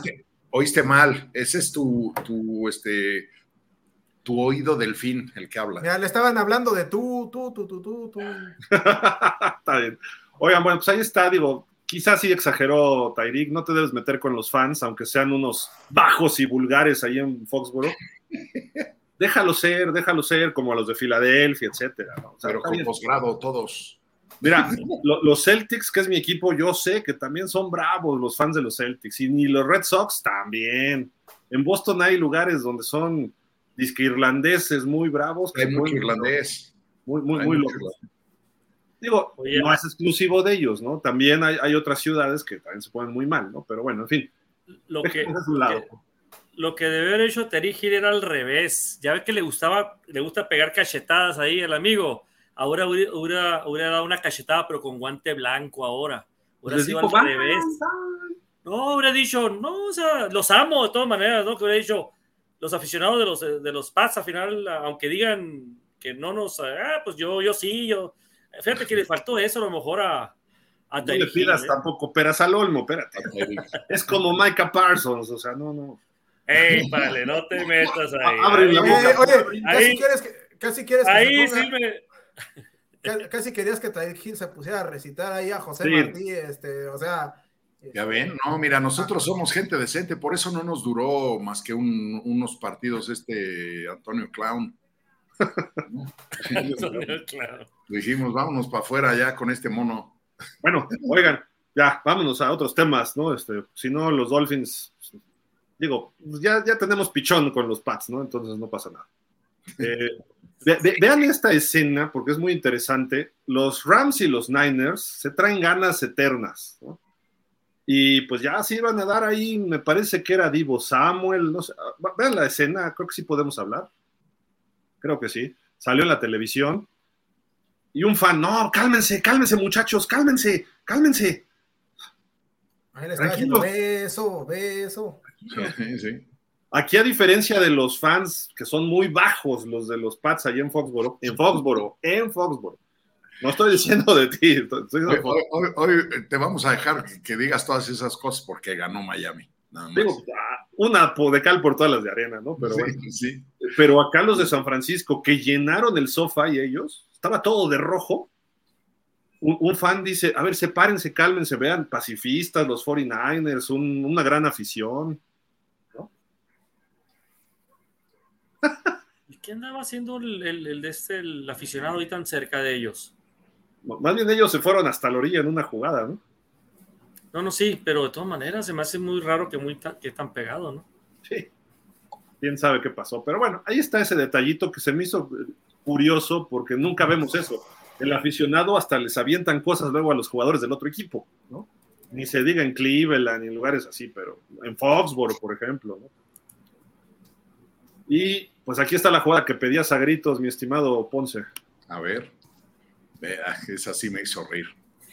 Sí, se le durmió el gallo al centro, güey. Oh, Oye, pero hay un punto en el que cae Jordan Love y lo voltea a ver así como, ¿qué te pasó? Y el otro le dice, pues no, mira. Lo ve, como, ¿qué te pasó? Y casi le rompe la rodilla al guardia, ¿no? Estuvo muy Oye, alguien se las toma y a Jordan Love le hacen. Parece que dio un borrachazo realmente, ¿no? Sí, es correcto. hay veces que a los corebacks se les olvida la voz, porque un, un coreback, aparte, bueno, Jordan Love ya no es novato, pero está su primera temporada como titular. te mandan la jugada, la mandas en el huddle, das la voz de salida, empiezas a leer la defensiva, ves a que estén colocados tus jugadores, mandas el movimiento, te tienes que poner atrás del centro, no como Bryce Young. Este, eh, eh, estás leyendo mil cosas, ves el reloj de segundos, ves que el safety se está moviendo y de repente, ¿a qué voz mandé la jugada? Sí, es como cuando llegas, es como cuando llegas a la cocina y te paras ahí y dices, ¿a qué vine? Exacto, exacto. El cuate pensó que era bola al 1 y todos los demás se quedaron parados en bola al 2 o al 3. El, el, cuate, denme el balón y se cae sin balón, que eso es lo más, lo más chistoso, ¿no? Pero bueno, de bloopers a bloopers, ¿no? Pero en fin, eh, esos son los datos curiosos del, de este fin de semana. Y pues ya hablando en serio rápido para ya terminar con nuestro análisis y luego leer comentarios, salieron los Power Rankings de la NFL que creo que ya con dos semanas ya empieza a tener un valor mucho más sólido. No completo, pero ya se ve un poco mejor. No creo en ellos. Pues, pero semana dos empiezas a verle. Hoy no creo en ellos. Eh, puede ser. Ahí están. ¿Qué opinan? A ver, Dani, te platícanos. Mira, yo siempre he sido como bastante enemigo de poner a, por ejemplo, en este caso, equipos que tienen uno y uno por encima de equipos que están eh, dos y cero, ¿no? O sea, eh, en ese sentido debe haber cierta coherencia y digo, por, por mucho que hayan ganado los Chiefs, o sea, que me perdonen, pero este, en estos momentos no los puedes poner eh, por encima de los Cowboys o de los Eagles. Y no ganaron tan dominantes, ¿no? Exacto, entonces, este, a ver, permíteme tantito. Perdieron con Detroit y apenas le ganaron a Jacksonville. Yo creo que los Chiefs deberían estar como por el 10, no, no solo entre el top 5, sino por el 10. Correcto, yo estoy de acuerdo. No, están, no, no tendrían que estar en el 2 ni de chiste. A ver, señores, hay un factor aquí. El primer juego lo pierden, no está Kelsey y no está Chris Jones. Sobra con eso, yo te voy a decir. Si esos dos hombres hubieran estado jugando contra los Lions, yo creo que los Chiefs se llevan el juego. Bueno, pero también te voy a decir, ¿eh? el, el, que jugaron contra los, eh, los eh, Jaguars, al final les costó, pero sudor y sangre. ¿eh? Lo, lo, los Jaguars lo dejaron ir. Sí. Jaguars es un equipo eh, yo, yo, yo, yo no creo que este año los Chiefs tuvieran que estar dentro de los primeros cinco en todo el año, ¿eh? Y me estoy anticipando un poco, pero yo creo que no. No, no, este. No, no, no, es, no son los mismos jefes del año pasado. Son dos juegos, Ponce, dos juegos. Pero en dos juegos ya se vio, ¿no? Mira, si, si, hablamos de lo que va a ser la temporada, los Chiefs van a mejorar. Cuando Kelsey esté más sano, cuando Chris Jones entre en ritmo, que, que Mahomes tenga que ya haberse forzado a ser el gran Mahomes. Pero los dos juegos que hemos visto de los Chiefs no es para el número dos, ni siquiera para el 5. Yo creo que sí sería para un 10. Yo, yo estoy igual que tú, Gil. Luego, por ejemplo, los Cowboys. ¿A quién le han ganado los Cowboys, Aaron? Okay. Sí, no. Oye, a, los gigantes, a los Jets, a los dos peores quarterbacks de la temporada. Pero ven la forma como ganaron, no simplemente nomás por decir, es que a quién le ganaron. Ven la forma en que ganaron, 70 puntos y recibir 10 en los dos partidos. ¿Desde cuándo no se veía eso en los Cowboys? Desde el 68 no se veía un, un, un, un, un inicio así de tan abultado en puntos en contra, a favor y en contra. Pero ve los gigantes lloviendo, con Daniel Jones que no dio una, no sabía leer las defensivas, eh, con Barkley apagado, luego con los Jets, sin Aaron Rodgers, con el peor quarterback rankeado de los titulares de la NFL que regalaba los pases, eh, con Dalvin Cook que no sabe ni por dónde correr. Oye, pero a ver, la defensa de los Jets, permíteme, la defensa de los Jets, según yo, quedó entre los primeros cinco el año pasado de las mejores defensas y, le, y, le, y a los Bills le interceptó tres veces a, a, este, a, a, Josh Allen y un balón suelto recuperado también que, que, soltó Josh Allen. Entonces, la defensa de Jets siempre se ha dicho que es una defensa de cuidado. Y la ofensiva, sin, sin, sin tener a la, a la defensiva como la semana uno, eh, la, la, la, ofensiva de Dallas, Dallas, metió los 30 puntos. a la defensiva de Jets. ¿Cuántos Oye, pero tuvieron? también por ahí este, los Bengals del, Tres, del tres 12, sacks. La defensa. Oye, los Bengals se caen del 11 al 12. O sea, y- exacto, o sea, y los Ah, y los Patriotas comandos van van- 0-2 y los ponen en el 25. y los, los commanders van 2-0 y están en el 19, dices, o, Sí. o sea, no, Y no, hay, no hay coherencia. ¿no? O sea, sí entiendo que son proyecciones, pero tomando en cuenta que estamos al inicio de la temporada, o sea, sí hay que partir entonces de la, de la marca, ya, ya a partir de ahí, este, pues vas acomodando, ¿no? O sea, no, Y luego, y luego se tenía que decir y se dijo, los Dolphins en el quinto lugar. Debería estar arriba. No, ¿qué pasó? Ya, a O sea, es mejor equipo luz. los Chargers que los gigantes. 15 Es mejor equipo también. los Patriotas que los Jets. Eh, 15 yardas for exaggeration, No, ¿no? Los Santos en el 10, por ejemplo. Sí, no, no, no, no. Ni al caso, ahí sí no. Los No, Santos ni no al son el caso. 10. Ni al caso. Ahora, también digo, a mí se me ocurre de entre el 23, que son los Broncos, que se fueron del 20 al 23, van cayendo evidentemente. y Los Patriotas se, se estacionaron en el 25. No me digan que los Broncos están jugando mejor que los Patriotas. sí, cualquiera. Es más, solo. Arizona está peor. Híjole, a ver, no, no, no, no es propio de un juego de fútbol americano, pero pues tarjeta roja, Miguel. Oye, e, e incluso, por ejemplo, en los, en los que están en la parte de abajo, o sea, los Colts ya ganaron y pones a los Bears en- por arriba de los Colts, o sea, ¿por Sí, qué? no se puede. Y, y los Bears realmente están jugando, ahorita están jugando peor que los Cardinals.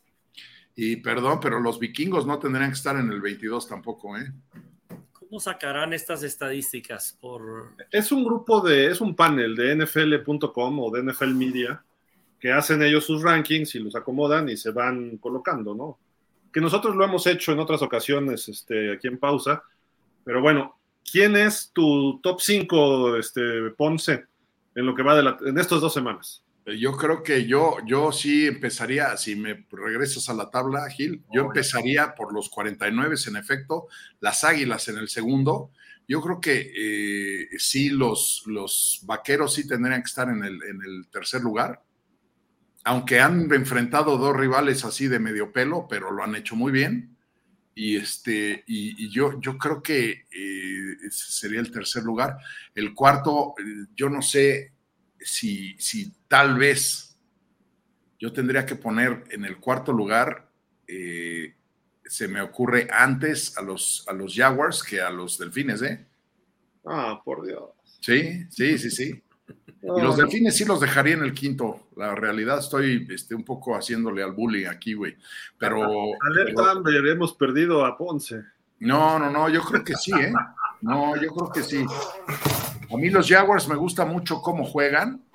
Eh, Este, a mí me gusta mucho cómo, cómo coachea Doug Peterson también. Y creo que va a llegar mucho más lejos este, Jacksonville que Miami, ¿eh? Eso también lo creo. Sí, juegan dos partidos en Londres, más lejos. No, qué cosa dice. Imagínate los Seahawks en el 15, no. Yo, esos serían mis primeros cinco.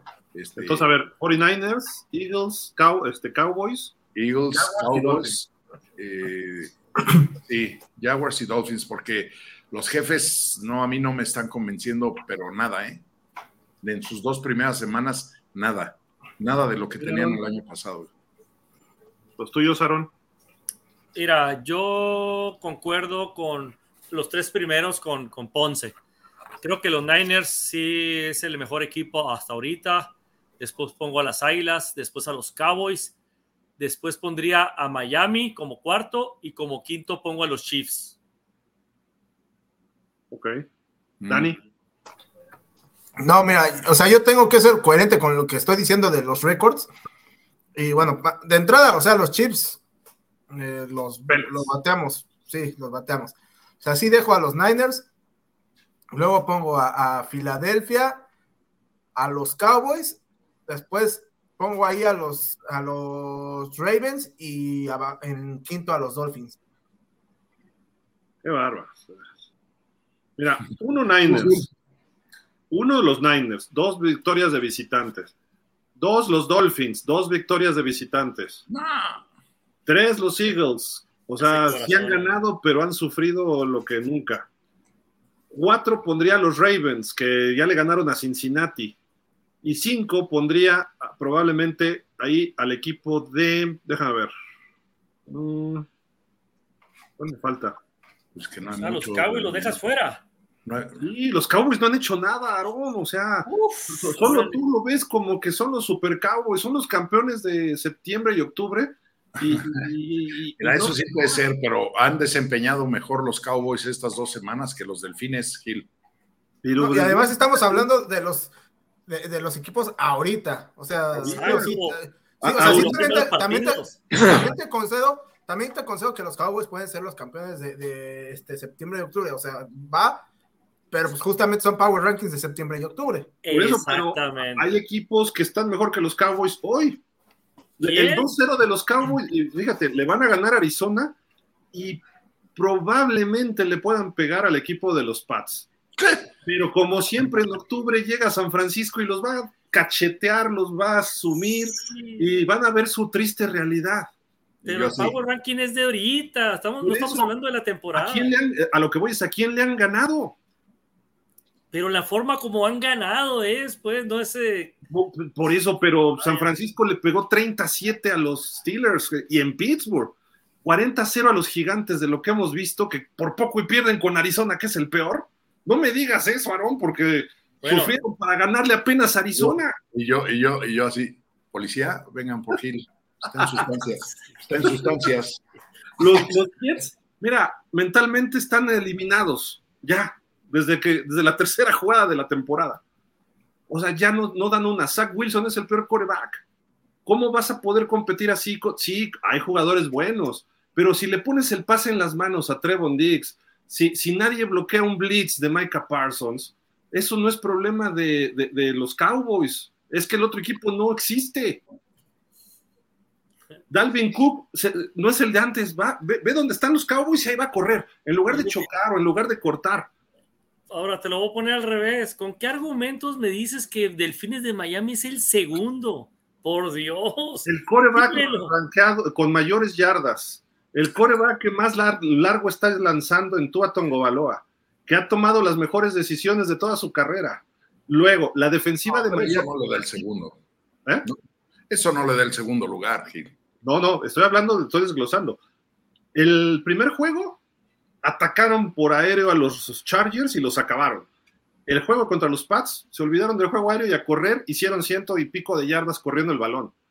La defensiva de Miami ha sido oportuna, no ha sido dominante porque todavía está en un proceso, pero tiene talento. Entonces ha sido oportuna hacer las jugadas que tiene que hacer cuando las tiene que hacer. A ver, también hay que tomar en consideración algo, ¿eh? Si hay un equipo en la NFL que sabe cómo perder un juego que tiene ganado, es este, los cargadores. O sea, ese sí es el Cruz Azul del NFL. güey. O sea, todo el tiempo van ganando y pierden.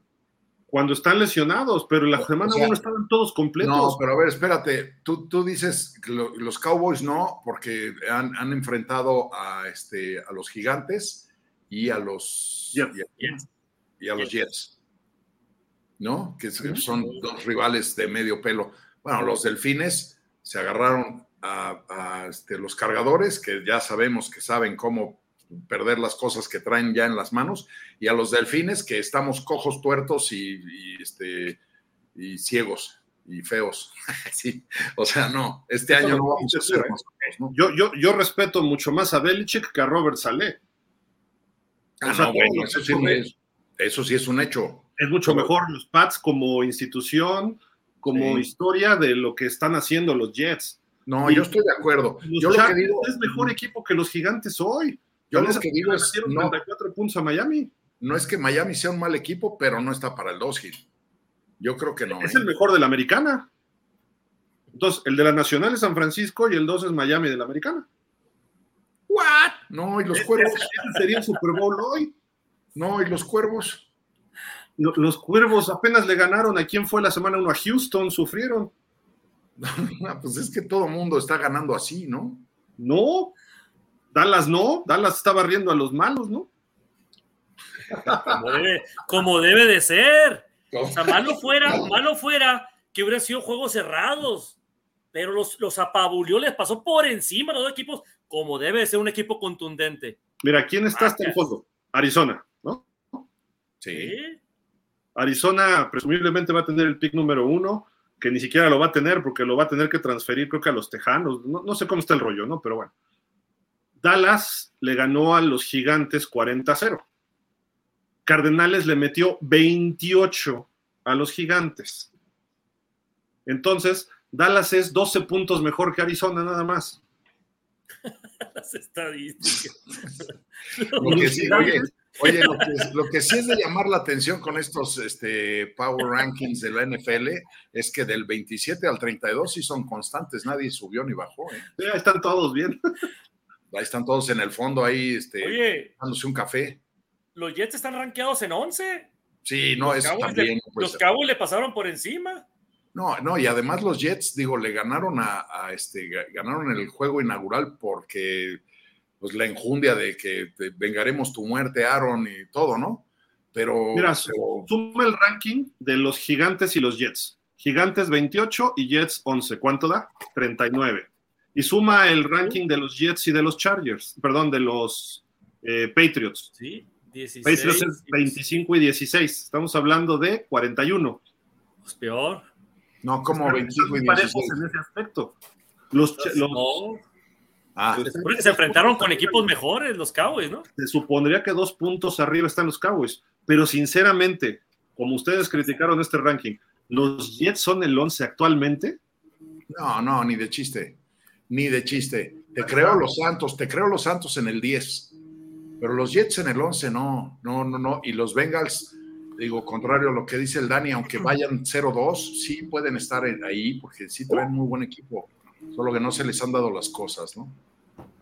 Ay, pero es que volvemos, podría pero estar es que está- es que- arriba, ¿no? No, o sea, pero es que entonces, o sea, justamente volvemos a lo mismo. Este, estamos hablando justamente de eh, hoy. Y hoy, o sea, los, los Bengals están este, por la calle de la amargura. Que tienen potencial para no estarlo, eso es otra cosa, pero la realidad es que hoy deberían estar abajo del 20, hoy. Sí. Oye, Dani, ¿tú pones a los delfines en el número 2? En el No. Power Ranking ahorita. No, o sea, sí los puedo poner en el, en el top 5, 5. pero no, no, no, no en el 2. Ahí está, Gil. Somos tres. Hablando de que los Cowboys están en, los, en el número 3 general. Los tres quedamos en el mismo. Yo los Tú pongo no- en el tú lo 6. sa- Tú lo sacas fuera del 5 y pones a tu equipo en el número 2. Por favor, Gil. Es el mejor de la americana ahorita. O dice Gil, por Dios. Hay un mejor Bueno. equipo en la americana. Los Ravens no son mejor que los Dolphins hoy. Hoy. Los Ravens, Sí, no. yo creo que sí, ¿por qué no? Porque sí. Pues porque han, han- han jugado bien y han ganado bien, con autoridad. A los, a los Bengals que pones en el 25 porque Burrow está lesionado y no sé qué tanto No, rollo. los Bengals están en el 11 y Bueno, tienen que estar en el No, 11. en el 12. en Pero el ¿quién 12 son y- los Bengals? Cleveland les Tienen ganó que estar en- 4 tris. Pero es que si te pones así, entonces todo el mundo está, todo, todo mundo le ha ganado algún malo, ¿no? Todavía no. O sea, Ay, no todos. Y Gil, los delfines le acaban de ganar a los Patriotas, que son el 25. Por eso, Ah. pero los Patriotas realmente. son- El año pasado los Patriotas estuvieron a un juego de ir a playoff. El año pasado. No, De acuerdo. no. Hoy no. Vienes Hoy- a este año y es el mismo staff y mejorado. Mira, esta temporada, lo- los patriotas, todos los fans patriotas, vamos a apartar un buen sofá, todos, y vamos a acomodar bien la cerveza y vamos a ver toda la postemporada desde la casa, porque no vamos a dar para más. Este año sí, no vamos a dar para más. Entonces, a mí, el, el que digas, no, es que ganamos los delfines, yo ya a dos equipos buenos, no, agradezco la deferencia, pero los patriotas hoy no es, no es un buen equipo. Por eso, pero comparado con los Cowboys, Miami ha enfrentado equipos más sólidos que los de los Cowboys. Mira, eso te lo puedo contestar a la hora que vayamos y juguemos con los vaqueros y les ganemos. Entonces sí, a lo mejor sí podrás decir, ah, mira, ya ves, yo le gané a los patriotas y luego los patriotas le ganaron a los vaqueros. Ahí ¿no? todavía hay algún Por ahí, argumento. por ahí todavía habría algo de coherencia, pero no, yo al segundo lugar se me hace que Digo, te asoma- Eh, se El lunes, el lunes, se que te lo- asoma- que, que los Cowboys esté aquí Aarón en el programa llorando porque perdieron con Arizona No voy a estar aquí. o, o- o que perdieron, en- que ganaron en tiempo. No me vas a ver. Dice Aarón, ese día no vengo. Que toda la semana no me vas a ver aquí. Mira, castigo. Dice, ese día no vengo. Mira, para empezar, yo el lunes, bueno, para empezar, yo voy a ir a ver el juego de los Cowboys a Arizona en persona y me regreso el lunes, pues por allá, cuando me despierte a gusto, ya desveladón, después de haber pegado, haber ganado los Cowboys ya de felicidad, pues me voy a ir a un bar a celebrar y pues me voy a desvelar. Me voy a levantar tarde el lunes ahí en Phoenix, me voy a venir a Hermosillo, entonces no voy a poder estar para empezar el lunes aquí con ustedes, ¿no? El martes puede ser si ganan los Cowboys, si no ganan, no me vas a ver en toda la semana. Oye, de- debería, de- a mí se me hace que Aarón hasta este, se va a vestir de rojo y toda la cosa, ¿eh? A mí se me No, hace. ¿qué pasó? Oye, fíjate que, bueno, rápido un dato curioso. Una vez fui a ver a los Cardenales Ajá. y traía una camiseta de los de los Seahawks abajo. Fíjate, tengo, tengo de los Cardenales uno de Fit de, de, de De Fitzgerald, Fitzpatrick. Ah, de no, de Fitzgerald. Fitzgerald, de Fitzgerald, y, y traía otra de Russell Wilson. Y traía la de Wilson abajo. Y traía la de los, la de los, la de los Cardenales arriba. Ajá. Y fui, me senté sin, sin, sin saber, compré el boleto y me senté en la tribuna donde estaban todos los Seahawks ahí, ¿no? Y yo, estaba yo estaba de rojo y nos pegaron un palizón los, los, los Seahawks, ¿te das cuenta? Arrasaron los Seahawks con, con, con, los, eh, con los Cardenales. Pero llegó un momento que ya andaba yo con unos, unos drinks ahí, estaba enfiestadón, y, y empecé, porque gritaban, de un lado de la tribuna donde estábamos nosotros, gritaban, ¡Sí! y del otro lado de la tribuna estaba también lleno de, de, de- de halcones y gritaban ¡Hawks! ¡Sí! ¡Hawks! Se oía en todo el estadio, o sea, de un lado y del otro, ¿no? Y donde yo estaba se, se decía ¡Sí! Entonces, cuando ya vi que se acabó el juego, que ya estaba, nos estaban apaleando los pobres cardenales, me delante de la gente ahí me quité la camiseta de los cardenales Ajá. y me quedé con la, con la de Wilson y empecé a gritar yo, sí, gritaba yo, y la raza, la raza de veras eh, respondía, sí, Hawks". pero la raza cuando me vio, los gringos, los mismos gringos que me estaban viendo, me empezaron a saludar así, como que porque, porque me quité la camiseta y traía la, la de Russell Wilson, ¿no? Muy- Yo muy pensé que curioso, gritaban sí y los del otro lado no. No, Eso, eso, Pero bueno, eso oye, Eh, y- Cowboys. ¿cómo? son los trucos de mimetismo, ¿eh? Y, y después la otra parte del estadio, ya cuando decían no, este, regresaba y decía que como, y- ah, no, ¿verdad? Oye, ya ves que yo siempre ando manchando este espacio con balones redondos, pero Oh. un día yo que lo voy a los Pumas de la universidad me metí al estadio de CU a ver el juego con un amigo que le va a la América. Uy, Entonces no de entrada peor le dije, puedes no hacer, te no". vayas vestido de amarillo, por favor no te vayas vestido de amarillo. hombre. Pero metió un gol el América y este así se quedó así y entonces yo todo el juego me dediqué a decirle a, a los de adelante que eran fanáticos de los Pumas así de esos aferrados, al primer pollo que pase le partimos su mandarina en gajos. Sí, todo, sí, sí, y yo le pegaba a mi cuate y le decía, "Oh, no, güey."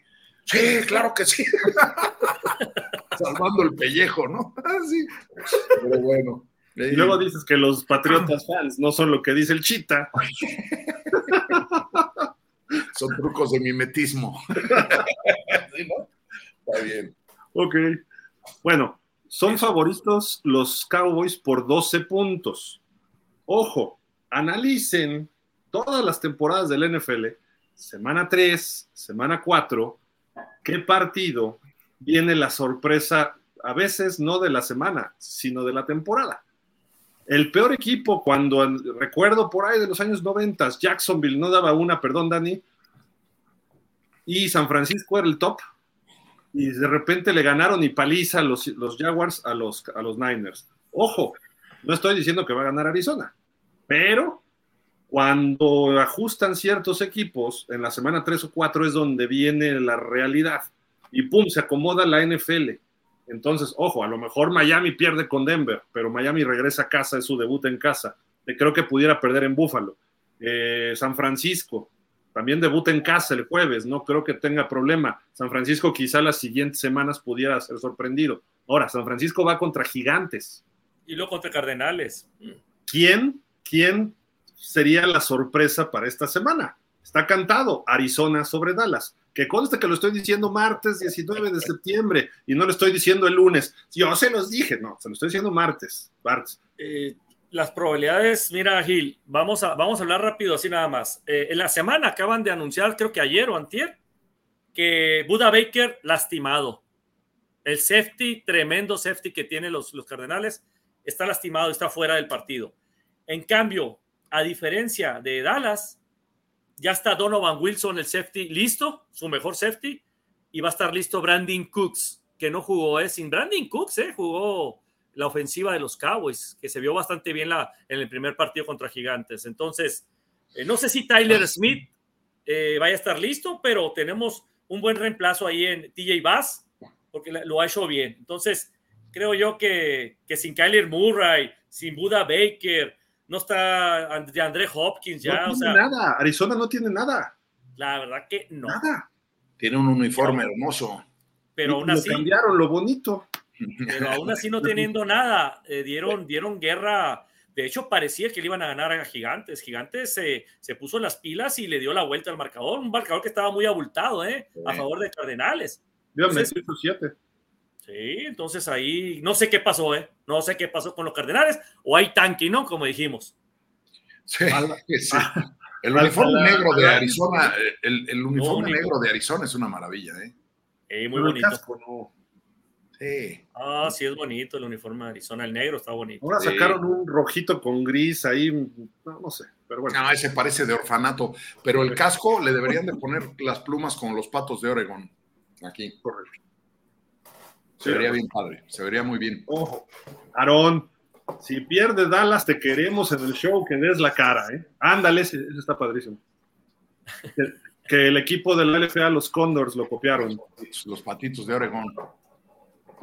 Aarón, comprométete. Si no puedes estar el lunes porque vas viajando, el martes te tenemos en el show. Sí, no le Siempre es- solo si ganan, dice Aarón. Ah, claro, supuesto. Aquí me vas a ver porque van a ganar. Ganen o pierdan, o empaten, lo que sea. Sí, hay que aguantar calor. Yo estoy aguantando calor. Ponce está aquí, pero estoico, estoico. No, porque no sabía la que se esperaba, si no, no hubiera entrado. En fin, pues ahí están los Power Rankings, amigos. ¿Qué opinan? ¿Ah, ¿Alguna otra nota que quieran comentar antes de leer comentarios de acá? No. Eh, Sí, sí, que eh, cuando, nos, cuando estábamos platicando del juego contra eh, los cafés, digo, los Browns, contra, sí, sí, pues porque ya los Browns contra, contra este, los Steelers, ah, con la lesión que tuvo Nick Chubb, que ya lo queda, queda marginado toda la temporada, pues ya los, los Browns se pusieron las pilas y tienen pláticas ya con, con el corredor Karim Hunt, que hay que recordar que ya estuvo con los cafés, ya conoce el sistema de los Browns, entonces lo más seguro es que, pues que a lo mejor ahorita ya nos encontremos con que ya, ya está contratado, ¿no? Con los Browns, Karim Hunt. ¿Ya está contratado? No, no, esperemos que, que sí haya llegado a un arreglo ya ahorita con la práctica que están teniendo, ¿no? Anda visitándolos, ¿no? Pero eh, Sí. no lo querían firmar. Y anduvo de agente libre, nadie lo firmó y pues ahora, pues vente, que siempre sí. Va a salir barato, como nos, como nos salió barato Ezequiel. Sí, ¿No? así es. Sí, ya está veteranón Karim Hunt, pero creo que ya como conoce el sistema ahí de los Browns, creo que sí, sí puede funcionar muy bien con Ford, ¿eh? Hizo muy bien las cosas Ford, entonces quiero, quiero pensar que sería una buena dupla, Ford y Hunt. Perfecto, perfecto. Pues bueno, vamos a darle, ¿no? Acá. Venga. Dice Daniel, Daniel Berry, yo, sup, ah, perdón, sup, siempre pone yo, ahora dice sup. Super, gracias Daniel. Damián Lascano, hola Gil, Dani Arón, saludos para todos. Gil, quita esa imagen, este día está de día de Halloween, espero que Nick Chubb se recupere y pueda volver a la NFL. Ahora para los tres, ¿creen que fue una jugada sucia? Ya, ya lo platicamos, ¿no? Ya. Dice por acá Miguel Darío Pérez. Buenas tardes, señores. Igual, Miguel. Rogelio Padilla. ¿Qué hubo, Rogelio? ¿Cómo estás? Además, muchos de ellos no entrenaron en preseason por andar con el tema contractual. Correcto. Dice Ismael, buenas tardes, saludos Gil, Aarón, Dani, como siempre, excelente programa. Igual Ismael, saludos. Dice Miguel Darío Pérez, creo que fue circunstancial, pero los que hemos jugado sabemos que para lastimar a alguien en lo personal, creo que las que he visto son fuera de la jugada al término de la misma y agarrando descuidado al jugador. ¿Eh? Ismael Leal, difiero de lo que me comentaste, Gil, en cuestión de que haya alguien que quiera acabar la carrera de otro. Yo creo que sí hay y tendrían que hacer reglas muy fuertes para que no ocurra lo de ayer. Yo, yo digo, yo llegué un poquito tarde a esa discusión, pero yo creo que fue incidencial, ¿no? Quizá lo que se le critica es que fue a las piernas, ¿no? Cuando alguien estaba arriba frenándolo, pero... Pero fue, fue como inercial, ¿no? Yo creo. O sea, sí. no, no, no es que él haya eh, en realidad visto la oportunidad de lesionar y, se lanzó a lesionar. Yo no creo, ¿eh? Digo, y ya hasta algunos están llamando a los demás equipos que vayan por Fitzpatrick ¿eh? en redes sociales, de que es un sucio y que se cuide ahora porque todos ya lo van a, lo van a tener en la mira. Yo no dudo que haya jugadores así, pero son contados, son contados. Y esos existían en otras épocas, esos jugadores. Sí. Ay, no, el guarros ha, ha, habido siempre en la NFL. Burfict no es, de, no es de otras épocas, es de hace poquito. Y, y ve cómo lo, le apagó las luces Juju Smith Schuster. Sí. O sea, se le aplicó igual que él aplicó a, a, a, Tony, a ¿cómo se llama? Antonio Brown, ¿no? Sí. Anthony, Anthony, ¿esa es? ¿Antonio? Antonio Brown. Antonio, Brown. Antonio Clown. Ay, sí. Dice Ismael, el ejemplo que pongo, lo que le pasó a Raúl Jiménez, ah, por Ismael, ya estás como el señor Ponce, o sea, por Dios. El color, el golpe que le propinaron fue con alevosía y ventaja, y gracias a Dios está vivo, pero su carrera se, vi, se vino para abajo y sin castigo al agresor. Pues sí. Dice Ismael, buenas tardes, señor Ponce, bienvenido. Y le comento acá, los Raiders estaríamos dispuestos a adoptarlo como seguidor del mejor equipo de la NFL. Oye, Ismael, déjame decirte que si cayera un, un, este, un meteorito en Boston y se acabaran los Patriotas, yo sí me iría a los Raiders. Eh, pues eres bien maloso, ya lo demostraste con los Pumas y la afición de los Pats y todo. Eh, eh, ¿qué, ¿qué, traes con los Pumas, eh? Él dijo que era de los rijosos de los Pumas. Dijo, sí, no, vamos no, a. No, yo siempre voy abajo, no, nunca subo a la tribuna de arriba. ah, sí. ¿Es, es Puma usted también, señor? Ya, totalmente, o sea, nosotros, totalmente, nosotros, tres somos Puma, fíjate qué viene. Sí. sí. ¿Y tú, Gil, nada más por qué es llevado de la contra? ¿Tú qué eres, Chiva? O qué la eres? América. Sí, no, no, no, espérate, a ver. Los que le van a Dallas le van a la América. Eso ah, es no, aquí no, aquí no. Esa tendencia no, no es, es para el mí. perfil perfecto, ¿eh? América, Dallas, Real, el Real Madrid. Decía mi abuela, se me fue la peluca al cielo. el, el, buen Manuel Antón, la este y la sur de la Nacional ardiendo. Y sí. La este, pues. Ah, bueno, hay tres invictos, ¿no? Es mm. donde estamos nosotros, sí. Ismael Leal, creo que el fútbol americano es un gran deporte, pero creo que los jugadores en algunos momentos se pasan de rudeza y lesionan a compañeros de profesión. Hay diferencias en peso en algunos jugadores. Pues sí, pero es difícil de, de, de medir, ¿no? Ismael Leal, ¿qué te digo, Ponce? ¿Qué, te digo? Ponce no es normal que ese equipo, que no es ni popular ni mediático, le has, hasta le haya ganado a los Pats. Según tu experiencia, ¿qué piensas del partido contra los Delfines? pues que lo, no lo supimos este, ganar. Tuvimos chance de acercarnos y hasta ahí se quedó. Nos faltaron nos unos minutos. Los borramos, este Ponce. No, hombre, ¿qué? ¿cuál borramos? Y acabamos con siete puntos de diferencia. Por eso, porque ya aflojamos al final, ya, órale, ya, porque no, no hay que humillar a Belichick. 15 yardas. sí. A ver. Dice Ismael te hago la siguiente pregunta, señor Ponce. En la derrota de los Pats de domingo, tocó más con los jugadores y por qué? Los jugadores no ejecutaron bien. Y sí, ahí se vio. Digo, lo único que sí fue una maravilla y no me lo van a, a este, a, no me van a dejar mentir, fue ese gol de campo bloqueado. Sí, fue una jugada. Así, mira. Fíjate fue que estaba viendo un análisis. El pateador de despeje de los Dolphins es Jake Bailey, que había estado en los Pats. Sí, es el sí. holder. Sí, eh, este cuate, pues obviamente, si alguien estudia además todos los detalles, se llama Bill Belichick y sabe de qué pie cogea Jake Bailey. Y cuando está para recibir el centro, Jake Bailey hace dos movimientos, que es justo cuando arranca el Schooler, el, este cuate se pide Schooler, Sí, porque sí, Jake Bailey voltea a ver al centro y luego voltea a ver a su pateador y ahí es donde arranca jugada. Sí, Y luego voltea y Schooler es donde se lanza con todo. sí, ¿Por qué? Porque ya viene el centro. Un buen holder, primero llegas, ves a tu pateador y después ya te pones a ver al centro. Siempre. Ya no vuelves a ver al No pateador. ¿Cuándo se va a centrar? Bueno. Este cuate tenía el timing perfecto. Ya me imagino a Bill Belichick diciéndole, cuando veas que voltea a ver al centro, Te clavas. vas con todo. Sí. Y, y- No, y, y- y digo, ahí un poco ahí contestando la pregunta de, de Ismael, yo sí creo que ejecutaron mal los Patriotas, pues ahí hubo esa ofensiva que ya la traíamos bien adelantada y soltó el balón, el receptor, y después le interceptaron a, a este, a este Mac Jones. O sea, sí, no, no estuvieron ejecutando bien. Y se, se nota luego, luego, cuando los Patriotas ejecutan bien, no hay, no hay forma de detenerlos eh, pero necesita que se ejecute bien, ¿no? Y pues este domingo no pasó, no, pa- no pasó eso. Yo, creo que se equivocaron más los jugadores que Belichick. estuvieron encima de Mac Jones todo el juego, la defensiva de Miami, eh, corrieron poquito, sus receptores, los mejores receptores de los Pats eran dos ex delfines, o sea, hasta les prestamos jugadores para que compitan. A Devante Parker y a ahora resulta, ay no, ¿qué vamos a hacer con Gil? Ya que no ganen los delfines, porque si no, no lo vamos a aguantar. No, mira, ya, ya, ya ganaron, ya jugó tú a su partido de la temporada, ya ganó a los Chargers vi- viniendo de atrás, 400 yardas, ya con eso me doy por servido. Que nos ganen a nosotros. ¿eh? No, hombre, es- es- ot- fíjate, los juegos contra los Pats y contra los Cowboys, vamos con el uniforme retro del 72. Agárrense, agárrense. Eso es una magia. Hay una magia ahí en Miami con ese uniforme. Sí, Pero, ha estado oculta 50 años, ¿no? No, fíjate que tus ah, tú lo pediste, ¿eh? tú lo pediste.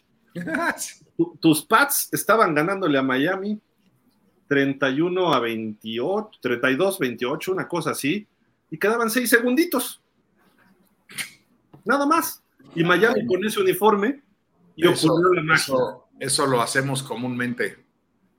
Se llama, Gesicki. ¿Y, y quién lo hizo esta semana? se Gesicki. llama, eso se llama ten contento a tu cliente. un, un ex Dolphin fue el que le mandó el pase lateral a Cole Strange y por poco hacen el primero y diez. O sea, Híjole, no manches. les mandamos un jugador bien inteligente. No, hombre, porque si no, ¿No? se hubiera hecho el primero y diez. No, ese fue el burro que reclutó Belichick a Cole Strange. Puso el Sí. antes. Va- Vamos a decir que sí. Como, como dicen ahora, pon tú que sí. Pon tú que sí.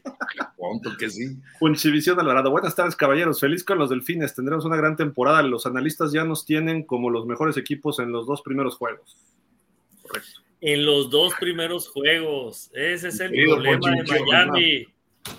Miami, el problema de Miami es que depende de un hombre. Si tú se le lastima, se les acabó la temporada, así como a los correcto, Jets. es Es lo mismo. Sí, es correcto. Y tú atiende a los problemas que ya conocemos. Y lo dice el que le interceptan 15 pases y que, que siempre falla contra los Niners. Un hombre. Hasta, ahori- hasta Un ahorita hombre. no le han. Pero yo te voy a decir una cosa: tienen mejores respaldos los Cowboys que los, que los eh, Miami, ¿no? Por favor. Por eso, No pero digas que- a- a- aquí yo no digo que, que falte Dak Prescott. Dak Prescott jugando en diciembre y enero es donde falla. Bueno, el año, el año pasado sí, o sea, lo- está muy criticado por las 15 intercepciones. Ahorita lleva dos partidos, cero intercepciones, con otro esquema. Se, Por lo, están eso- así- se lo- se lo está facilitando más a Dak Mira, Prescott. Acuérdate, hace cuatro años, en el 19, jugó Miami en Dallas y con eso se puso Dallas 3-0 en su marca, 3-0. Y Miami iba 0-3, ¿no? Y Miami terminó mal año porque era el primero de Flores. Pero los Cowboys de repente perdieron tres o cuatro seguidos después, porque son los campeones de septiembre. Y cuando Dak Prescott tiene que hacer los juegos importantes, mira, se arruga. Y no necesariamente porque no esté, sino porque está, es el problema de los Cowboys. El caso de Tua, si está y hace su sistema, puedes funcionar. Pero De acuerdo que no hay nadie atrás, ¿eh? De acuerdo que no hay nadie atrás. sí, no hay. Ese, ese es un problema. Y Tua probablemente se va a lesionar en algún momento. Eso lo sabemos. O sea, y Ahora- esos son partidos ya, como dicen, presupuestados de derrotas para Miami. Yo me refiero a que si se lastima Tua, se acabó la temporada para los, para los Miami. De acuerdo. Bueno, No, depende cuántos juegos se pierda. Y nosotros no. Nosotros, sin, sin Dak Prescott del año pasado, ganó cuatro Prescott seguidos. califica. Es que No, el año pasado y el antepasado, tenemos dos temporadas con una, una marca de 12-4. Yo no sé por qué dices que, que, que se encuentra con, durante el camino con equipos eh, fuertes y, y- y se cae. Cuatro derrotas en toda la temporada. ¿Cómo le ha ido los dos playoff últimos? ¿Y cómo le ha ido contra Filadelfia el año pasado? Al anterior no, porque Filadelfia fue su proceso. 12-5, perdón. Fue, fue 12-5, Sí, ¿no? Creo. bueno, 12 ganados. Estamos de acuerdo. O sea, por ahí va el rollo. Dallas es buen equipo. Sí, sí es buen equipo. Pero no es el top. Es- esa es la diferencia. San Francisco es top, Filadelfia es top. Kansas City a mí me sorprendió que ganara el Super Bowl porque no lo veía tan sólido. Hoy en la americana, creo que los dos mejores equipos están en la nacional, San Francisco y Filadelfia. Y en la americana, hoy el mejor equipo es Miami, por donde se le vea.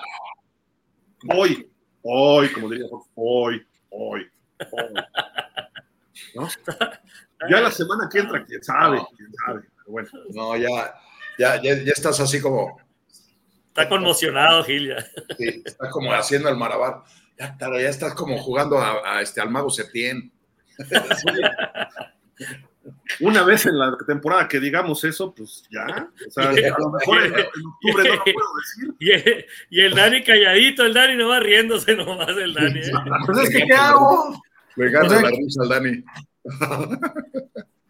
Bueno, Ismael Leal dice, creo que así como le protegen a los corebacks para que no los vayan a lesionar, así tendría que haber para otros jugadores. Por ejemplo, el corredor es el que más gol- golpes recibe. Sí. Totalmente. Bueno, Lo que pasa es que detener la jugada antes de que le den el golpe a un corredor sí es más complejo, ¿no? No, y ahí sí, si, si- si quieres proteger a un corredor o a un receptor, prácticamente ya tienes que jugar flag fútbol. No hay, no hay de otro. Mira, ya ves, ahí dice Ismael, mi sensei. Dice, les digo a los ¿Qué delfines dice? y a los vaqueros, no importa cómo se empieza, sino cómo se termina, ¿correcto? Ande, ande usted. Manuel Antón dice, totalmente circunstancial la lesión de Chop. Fitzpatrick es duro, pero no sucio. Lo único es que deberían de regular un poco más las tacleadas a las piernas, sobre todo de lado. Sí se vio muy feo esa, ¿no? Dix BTW7, hey, what's up? What's up, man? Pues por aquí andamos. Dice Manuel Antón, si algún equipo es inteligente debería de contratar al scout y al entrenador de corredores de Alabama. Corredor tras corredor que sacan, están top en la liga. Eso sí. No, hombre, Pero ayer no- me hizo perder el fantasy. Pero luego no quieren venir a la NFL, ¿no? Se quedan en, en- ahí en las ligas menores. Así, ¿no? Dice por acá Ismael Leal, ¿para qué esperar Tomlin fuera del equipo y meterle presión al coreback Pickett? Y si no funciona, buscar otro coreback. El equipo más ganador de la NFL debería estar siempre con récord ganador. El más ganador.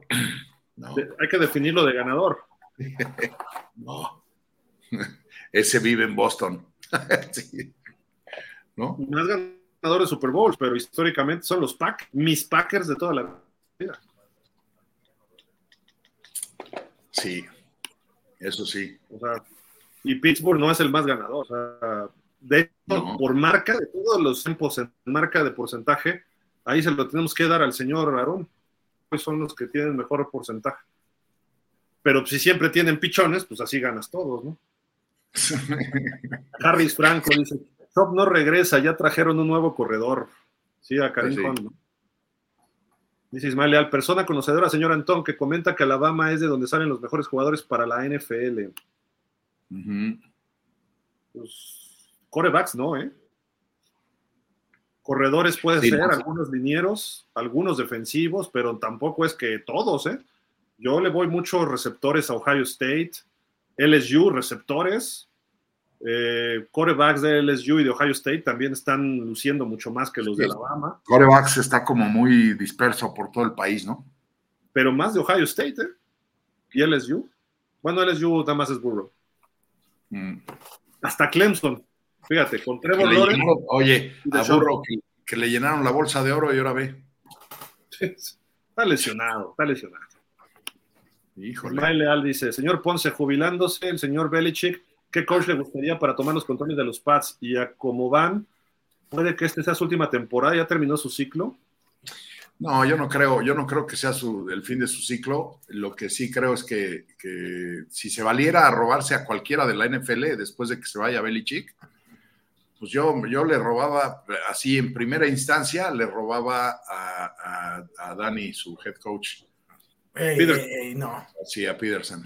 Eh, eh, y después a este, al de los Eagles, Mira, para los, para los, a Siriani. A Siriani. para los Patriots, el robar es fácil. Roban señales y roban aire de los balones. Entonces, pueden robarse un coach sin problema. También robamos corazones. Nomás no me quites a, a- a Dan Quinn a mí. Llévate a McCarthy si quieres. A McCarthy, no, a McCarthy no. Se me Pero hace un Dan buen entrenador, pero no, no de, primer, de primera línea. Este, Se va a quedar Bill O'Brien, hombre. sí, eso sí es cierto. También Lascano, en el juego de Miami Pats el domingo, Otra contra vez. Pats el domingo, hubo pelea en las tribunas, un muerto, un fan de Patriots. Señor Ponce, ¿cómo ve a Checo Pérez? Y para usted fue una jugada sucia lo de Nick Chubb. Eh, no, yo no creo que haya sido, ya lo platicamos, no creo que haya sido una jugada sucia lo de Nick Chubb. Yo creo que fue meramente incidencial. Y de que cómo va el Checo, pues en donde quiere estar Checo y Red Bull quiere que Checo esté, pues en el segundo lugar, atrás de Max. Lo que sí se me hizo muy sospechoso es la forma en la que fallaron masivamente los dos Red Bulls esta semana, justo cuando Helmut Marco se puso a decir sus tonterías, este, eh, este, eh, ¿cómo se llama? Racistas, ¿no? Justo en ese momento es así como fue así como para callemos, ¿no? Que ya ahorita ya na- nadie habla de Helmut Marco y todo el mundo habla de cómo la pifiaron horrible los dos este, Red Bulls, ¿no? Vamos a ver ahora en, en este, en Suzuka. Siempre es difícil Suzuka. Ya le van a echar flojera, eh, se me hace. Ya, es que sabes qué? que también iban ya muy perfilados para ser campeones de, de- de- de constructores. Sí. O sea, si hubieran ganado el 1-2 eh, ahora en, en Singapur, hubieran quedado en primer lugar ya de, de- de constructores y apenas vamos al 60% del, del campeonato. Te apuesto que dos, tres más no van a ganar.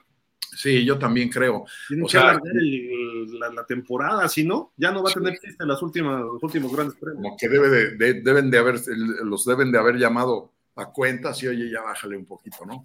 Ya vas a ser campeón, ya tus chavos, los dos van a ser el 1-2, pues ya bájale un poquito, porque si no, la gente pierde interés, ¿no? Es lo que le van a decir a los Cowboys con Arizona, déjate ganar. Oye, Roy, bueno, ya para, para no salirnos tanto, yo lo que te quería preguntar, ya que estamos hablando del checo, o sea, así como va la temporada, ¿crees que, por ejemplo, ya para el Gran Premio de México, ahí sí el- se ponga las pilas Red Bull para eh, afinarle todo a Checo? Porque Pues ya para entonces ya, ya Verstappen ya va a ser campeón. Sí, ese es como un sueño. Lo malo es que Verstappen es un cuate que aunque ya sea campeón, ya lo vimos el año pasado, ¿eh? aunque ya era campeón, no le regaló el puntito a Checo y Checo perdió el segundo lugar este, con, con Leclerc, ¿no? O sea, No, nada pero- más porque Max no se dejó rebasar. ¿no?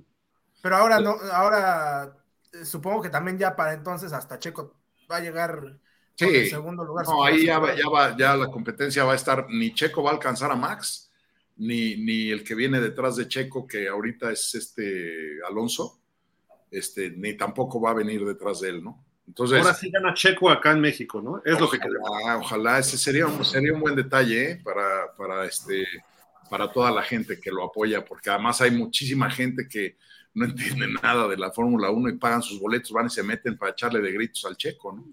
Entonces estaría padre, estaría padre. pasa en los juegos del NFL, ¿eh? O sea, Eh, es igual, pero además, ¿sabes qué? Que yo creo que sí tiene posibilidad, porque sí es un circuito que se le acomoda mucho al checo y lo conoce muy bien, pues desde niño, ¿no? y si no, mira, ahí en la madrugada alguien que le pinche las llantas a Max Verstappen, o que le den un tamal y ya, le, que no damos unos- le mandamos, le mandamos a alguien ahí que ablande un poco a Helmut Marco y ya. Oye, que le den de, de cenar un pambazo a Max Verstappen, vas a ver si se puede subir al, al monoplaza, ¿no? Bueno, sigamos con la NFL porque es lo que Eso, lo que nos ocupa. lamentablemente se confunde el jugar fuerte y el jugar para tratar lesionar. El ejemplo es los Pistons de Detroit, mejor equipo de la NBA que ha existido, jugaban fuerte pero sin lesionar a nadie. Dice por acá Jürgen Max, me pareció interesante que en el Sunday Night hubo una formación defensiva de Pats 3-3-5 con los dos corners en cover 3 deep. y tres hand safeties y Sí. dos en cobertura, double boss. ¿Quién diría que Nueva Inglaterra estaba preocupado por los pases largos de Tua? La respuesta fue pase flat a Monster para 8 o 10 yardas. Sí.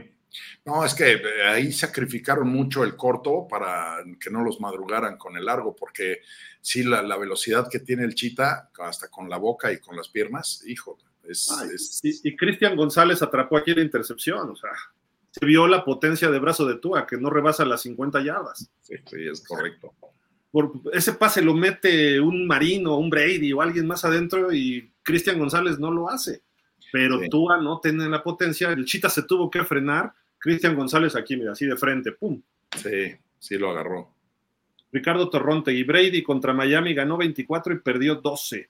Y tiene marca perdedora en Miami, junto con Belichick. Sí, Es el único estadio donde tienen marca perdedora los. pero mira, 24 contra 12, pues es el 66%, ¿no? Solo, sí, solo perdió una, uno en Foxboro Brady contra Miami. El último. sí. Pero uno, buenas noches. ¿Es cierto ese rumor de el Ponce se anda subiendo al carrito de los Dolphins después de esa derrota contra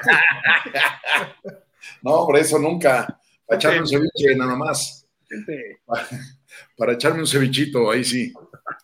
Ricardo Torronte que dice, fue un 2 a 1, tampoco fue tan dominante. Bueno, 2 a 1 sí es 66 contra 33, sí es un número bastante dominante. No, o sea, nada más los Bills le ganaron 3 a Brady en todos los años. Los Jets también se los agarró de barcos.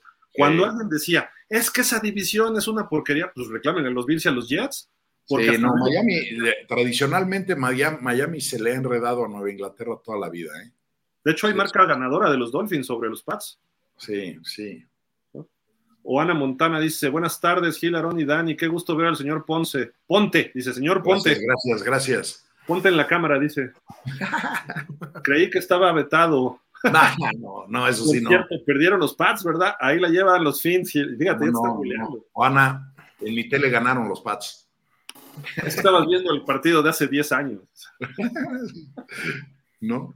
Ismael Leal, totalmente un payaso creído el señor Gil, igual que su coach principal. Eso es bueno que se confíe en el corte de caja, se hace al final del año, señores.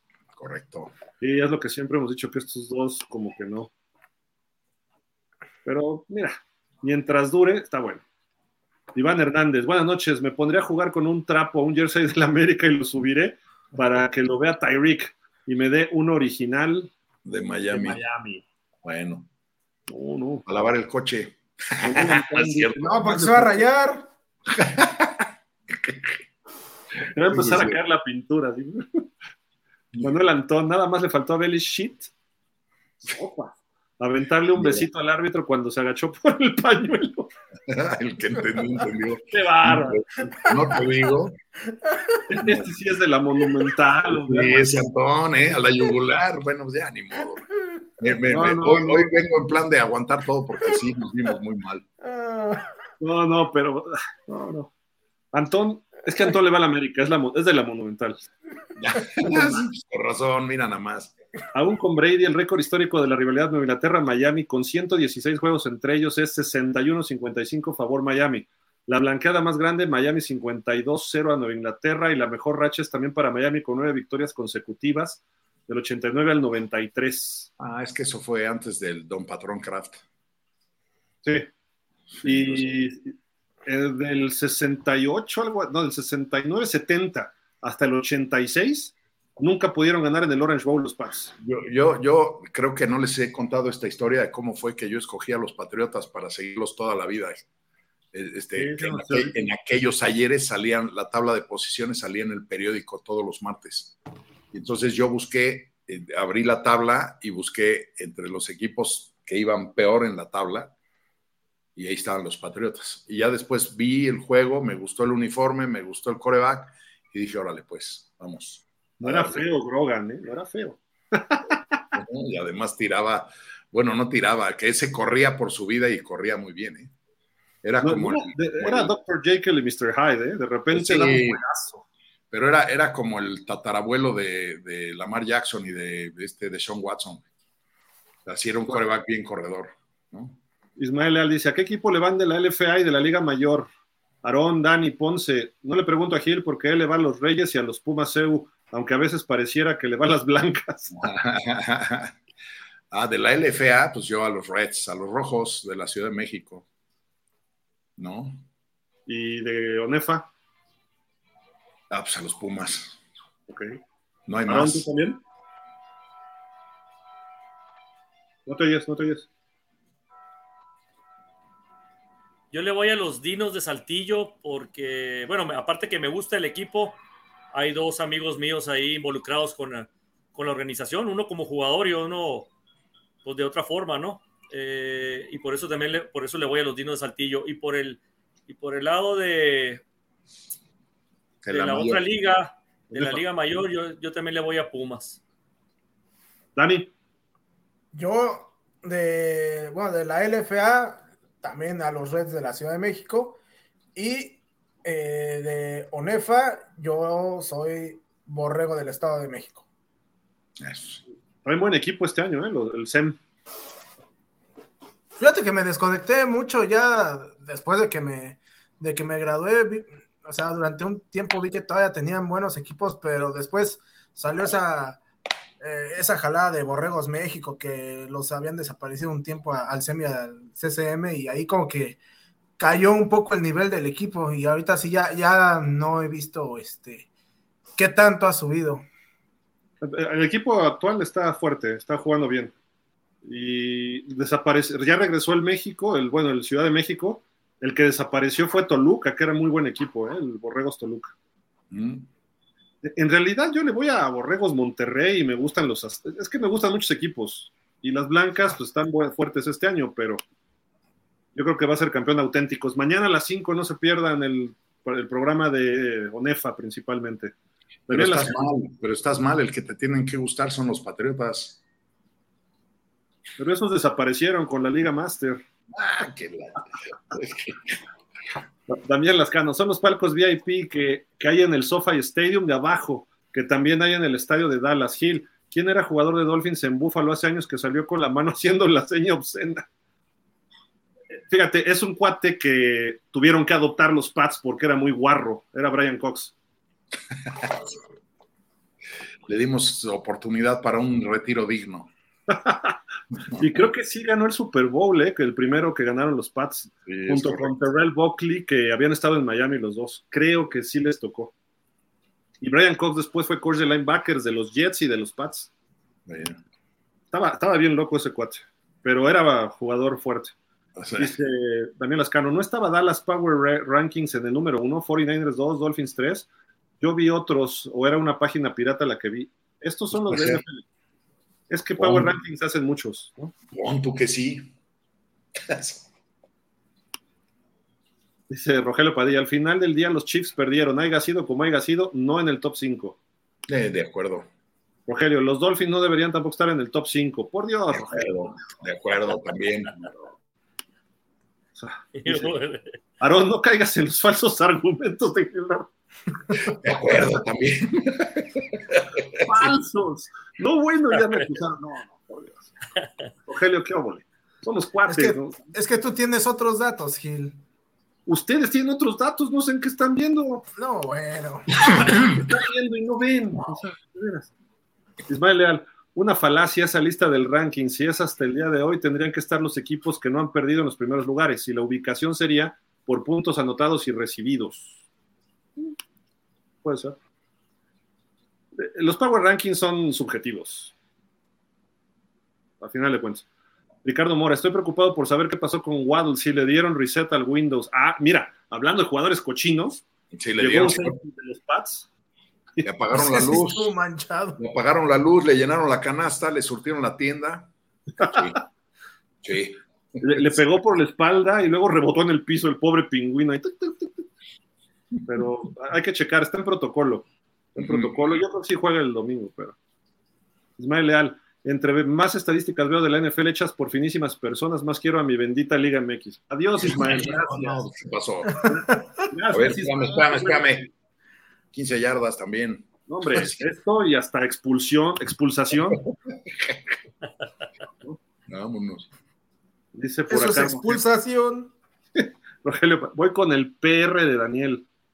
PR. Pero Power Ranking. Power ranking. ¿Qué dijiste, Dani? ¿Qué dijiste? Ah, dije, este, primero San Francisco, luego Eagles. En, terce- en tercero dije eh, Cowboys, Cowboys. luego, luego los Ravens y, y Dolphins en el quinto. ¿Tú también? ¿Tú también? ¿Qué? ¿Yo qué? ¿Yo qué? Pues si lo dije desde hace rato. Los Jaguars no merecen ni el 20, ya lo dije. Perder ¿Cuál- con Kansas. Perder con Kansas, por Dios. O sea, 62-7, Gil, no me obligues. retirando Marino. Eso. Rafa Rangel, señor Ponce, Mister Irreverente, estamos alertas que con su extravío. Es broma, saludos. No, yo soy como los perritos callejeros, siempre encuentro mi camino de regreso, ¿eh? Ah, bueno, ok. Eso. Rogelio Padilla, el juego se llama ejecución y quienes deben de aparecer en los primeros lugares son los que el mejor lo hayan hecho. Por eso está fuera los Cowboys, hombre. Si no hay rival, pues ¿cómo? Otro, Juana Montana. ¿Qué? ¿Quién fuera? Eh, de acuerdo. Cre- creo que estamos repletos de Cowboys por aquí, ¿eh? Creo. Dice Rogelio Padilla, ganaron por dos puntos a Chargers porque estos fallaron. De acuerdo, totalmente también. ¿En qué fallaron? Ay. O sea, los Chargers siendo los Chargers. Eh, O sea, A ver, siempre. ¿vieron el juego? ¿Vieron el juego? Sí, ya, la, ya Yo- los yo- traían bien a la Gil. Y al final, como siempre, Uno ese- quiere confiar en los Chargers y nomás no se dejan. O sea, sí es correcto. No se, no se dejan querer, Dani. Sí. Oh, bueno. Rápido les digo que Miami fue oportuna su defensa. No pudieron parar en todo el partido porque estaban ejecutando muy bien los Chargers. Corrieron lo que, lo que quisieron. Miami co- contrarrestó con su juego aéreo. Miami cometió dos errores y aún así ganó. Y al final la defensiva logró tres sacks, en, dos sacks en tres jugadas. Todo el tiempo fue ganando eh, los, los Chargers. Todo el tiempo fueron ganando los Uno y Chargers. uno, uno y Y uno. al final lo, traía de un ala. Este, de Los Ángeles lo traía de un ala. Y al final, pues, o sea, los Chargers siendo los Chargers. ¿no? Ah, ah, sí, de acuerdo. Al final se. Lo que pasa es que, fíjate, corrieron todo el partido y cuando les quedaba un minuto que anotó el pase de Tua con Tyreek, estaban dos puntos abajo. Tuvo que empezar a lanzar Herbert y de repente el- ya no era lo mismo porque ya sabíamos que iba a pasar. Y entonces Big Fangio mandó algunos blitzes retrasados y le pegaron dos o tres, dos veces a, a Herbert en los últimos tres jugadas.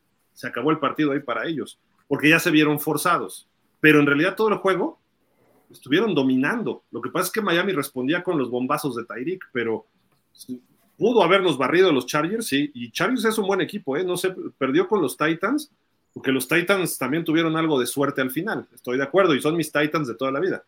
Pero yo creo que los Chargers van a estar en playoff, ¿eh? a pesar del 0-2. Yo digo que hay que pasar el sombrero para la terapia de Gil. Oh, pues. Jürgen Max, yo siendo coreback en juveniles, muchas veces me pasó que cuando a mí se me olvidaba la voz de la jugada, me acercaba a mi jefe y le preguntaba, oye, güey, ¿te acuerdas si es bola al 1 o al 2? Mientras yo señalaba al linebacker para hacer la finta de que le estaba asignando un bloqueo al half, para no verme tan menso, dice. Pues es que sí. A mí me pasó también dos, tres veces, Jürgen. ¿Qué dije, al 1 o al 2? Rafa Rangel, no soy cowboy, pero reconozco que son los que han ganado con más autoridad. No para el primero, pero sí para estar entre los primeros hasta ahora. ¿Mejor que Miami? Rafa. Sí. No, hombre. Ricardo Mora. Uno de los elementos a considerar para dejar un segundo lugar del ranking es que por el momento tenemos un coreback al líder pasador. ¿De quién hablas? De ¿Quién sería Tua? Nah. Tua. Tua va de líder en yardas y creo que en yardas por, por, por aire. Eh, por jugada, perdón. Mis Dolphins han sufrido. Como dice el meme, ¡ay, por favor! Bueno, ahí está, ¿qué quieres que yo haga? ¡Por favor! Ni nosotros no lo creemos, pero ahí está. Los datos son los datos. Rafa Rangel, mis Dolphins han sufrido, pero han ganado sus dos. Si, si los dejo en el quinto, increchendo. Ok. Julián Gil, no te enroques. Miami hoy no está entre los cinco favoritos para ganar el Super Bowl, pero vamos, ni de lejos. Totalmente de acuerdo, Julián. Totalmente de acuerdo contigo. A ver, ¿yo dije que iba a ganar el Super Bowl? No. No, Yo pero tampoco que fuera para puede los llegar al primeros. Super Bowl. Ya, Pero no, si llegas alas al Super Bowl, Miami les gana. te subiste al ladrillo y te mareaste, Gil. Se me hace. Si el Super Bowl se juega hoy, jugaría Miami San Francisco. Dallas ni figuraría. Ah, me digas eso. no. Dallas ni figuraría. Así. Ay, por favor. Así. ¿Por quién, quién mejor en la americana que Miami? Baltimore. Cuervos. Los cuervos. Los traemos de hijo en los últimos dos años. No, va, no, no, yo no sé, pero este año los Eso- cuervos están mejor que los delfines. Con todo y Lamar Jackson les hemos ganado. Nah, nah, eso no cuenta. Hace dos mil años los romanos eran un gran imperio y hoy mira en qué andan los italianos. Sí, ¿no?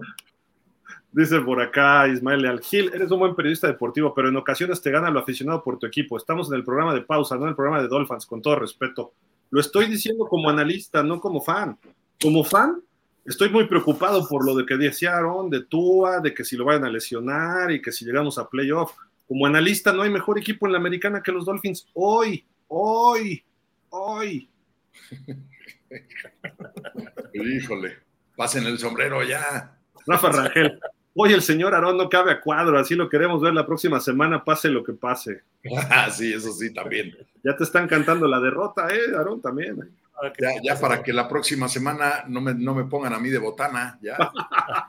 Dice Rafa Rangel, a ver si Denver no nos quita los sabrosos, ¿sí?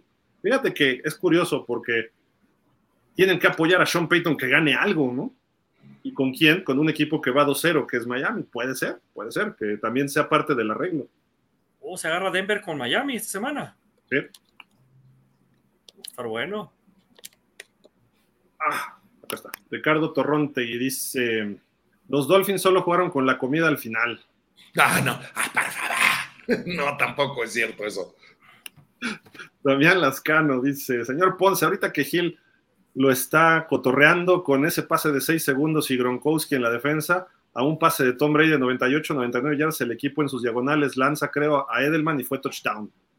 Y sí, es Sí, correcto. Fue un juego inaugural y fue de los que tuvo 500 yardas Brady. Y también, estaba, también estábamos recordando, este, eh, mi estimado Ponce, en el 82, ¿te acuerdas? El juego del carrito de nieve. Ah, claro. ¿Cómo olvidarlo? desde entonces, desde entonces. ¿Cómo olvidarlo? Pues no, el, reglamento no lo prohibía, así que dijimos, muchacho, échate una vueltita ahí. A, a partir de ahí ya lo prohibieron. Sí, ahí sí. Incluso cuando Vinatieri le gana a los Raiders con otro juego de trampa de la Top Rule, No cuando va a patear, estaban los grandotes con sus patotas, los linieros, haciendo espacio en la nieve para que se, se sentara bien este cierto, Vinatieri. el balón. Ujú. Sí. Dice Fer 1, Cage, ¿vas a ir Dani Duval a Inglaterra o lo vas a dejar morir? No, voy a andar en México para, para esas fechas. Ya. Mm. Ismael Leal, ya es Hamilton el tercero, Ponce. Ah, tienes toda la razón. A partir de esta carrera, de esta última carrera, tienes toda la razón. ¿Echó para atrás a Alonso o a quién? Es que Alonso no, no alcanzó ni siquiera puntos esta Uh. vez. Empezó muy bien, ¿no? Ya. Ni él ni Stroll. Ahí, ahí, mira, Stroll, nada más porque es el hijo de papi y es el papi es el dueño, porque si no, ya le hubieran dado las gracias. Son de Jaguar, ¿no? Son Aston Martin. Ah, ah, ah, pues es que Brady metió dinero, por eso están perdiendo. Memotron Calimán. Saludos, amigos. Buen arranque de los Cowboys, el número uno hasta ahorita. Por Dios, No, Memo. también no te hasta- caigas. Ver, que Memotron, lea una persona coherente, ahora sí. Por Dios. Memotron, no te caigas del otro lado de la cama, por favor. No. A ver. Dice Ramiro Lanís, ¿cómo ven cada uno de ustedes a mis delfines y qué tanto creen que pudieran lograr esta temporada? Bueno, pues ya le surtimos la tiendita hace rato a los buenos delfines. Sí traen buen equipo, pero no dentro de los primeros cinco, yo insisto. Yo, yo dije eh, en un bueno, no de este programa, pero en un principio dije que iban a ganar la división y eso sí lo sigo sosteniendo. Es cierto, lo dijo Dan. Yo no dije que ganaban la división, ¿eh? Ojo. La división la van a ganar los Patriotas. Yo, yo sí dije que a lo mejor Y cuando Aaron me- Rodgers, Aaron Rodgers se llevaba, con Aaron Rodgers los Jets se llevaban o los Bills o los Jets el primer lugar. Sí. Yo siempre dije que Miami se iba al tercero y Patriotas siempre a lo último. Pero, pero pues desgraciadamente ahora con, con lo de Rodgers, pues ahora se, se, se cambió la posición. Ahora ya se va al tercero y el, y el tiro va a ser entre Miami y Bills, no esa división. A final Sí. de cuentas así va a ser. Sí, los Patriotas no, este año no pintamos. No Nada más les digo, que se agarren, porque Miami puede ponerse 7-0. Así. No, no, a ver, no, ahora sí ya está ya. Fue, apaguen la luz. Espérate, le ganamos a Denver el domingo. Despidamos la emisión. Vamos a Búfalo y les ganamos en Búfalo por primera vez en seis años. Luego vienen los poderosísimos gigantes que le ganaron los, los Cowboys. Y por ahí creo que viene Carolina. Y el séptimo, los traemos de hijos, juegue quien juegue, a los Eagles en Sunday night. Ah, no, y cuando te despertaste. Luego tenemos. El dinosaurio estaba ahí. luego, luego, por ahí tenemos a los Commanders y nos toca ir a atenderle su asunto a Mahomes a Frankfurt. 9-0 los dos. Uy, está duro el calendario, ¿eh? Ojalá y hagan eso porque no me cae bien Mahomes. Pero, pero, pero todo lo demás es, es, en efecto es pura fantasía. De todos esos, de todos esos juegos, cuatro están liquidados, cuatro juegos seguros.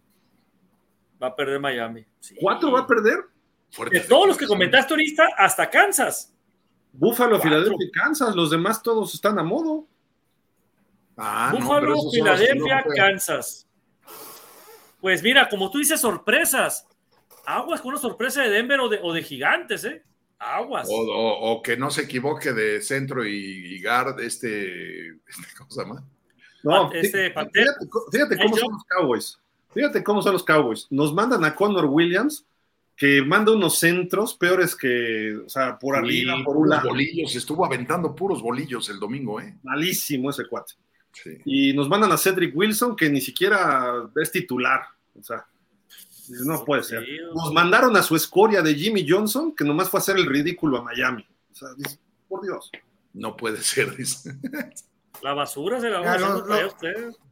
Sí. Así, eh, con declaraciones tipo Gil, yo, voy, yo digo que los Jaguars pueden terminar 9, no, 8-1 hasta, no, 7-1 hasta su descanso. ¿Bien, pichón? Vale. Mira, mira, ahí está. Ay. La próxima semana es contra los Texans. Después van, después van a Londres, juegan contra los Falcons. Ganan. Luego contra los Bills también en Londres. Pueden ganar. Luego, este, en Jacksonville contra los Colts, que ahí son nuestros hijos predilectos, clientes frecuentes. Claro. Después eh, es una visita contra Nueva Orleans. Ganan. Y eh, en la semana 8 contra Pittsburgh en Pittsburgh. Y ya después este, este descanso. puede que no. Mira, tienen dos difíciles, Buffalo y Pittsburgh, ¿no? Más o menos. Dallas va a llegar 4-0 y luego les van a poner un 40-0 los Niners, hombre. Mira, el único que dice la verdad aquí en estas predicciones soy yo, los Patriotas en la semana 10 van a ir 6 ganados y 4 perdidos.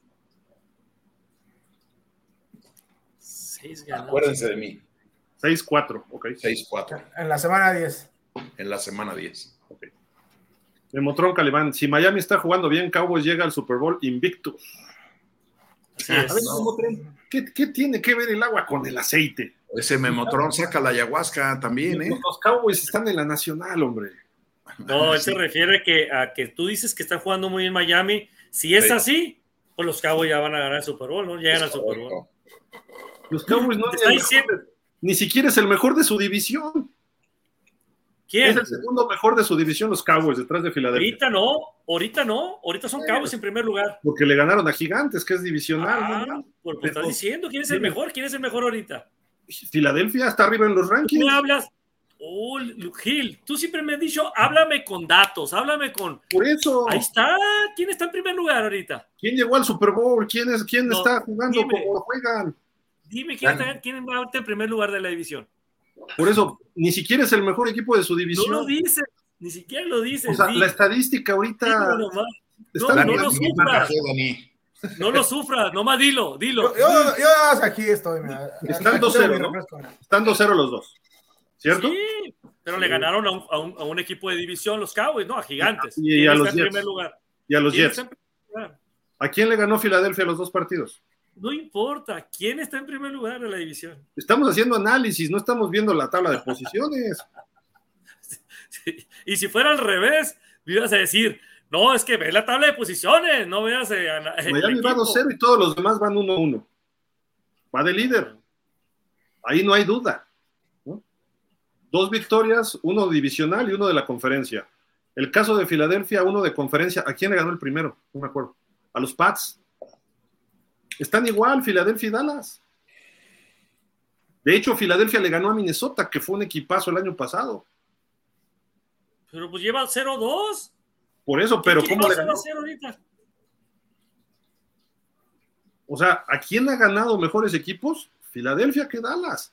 Y San Francisco, pues, super- notablemente superior. A los dos, incluso a Filadelfia. Bueno, sigamos, sigamos, ya vamos a acabar. Échale.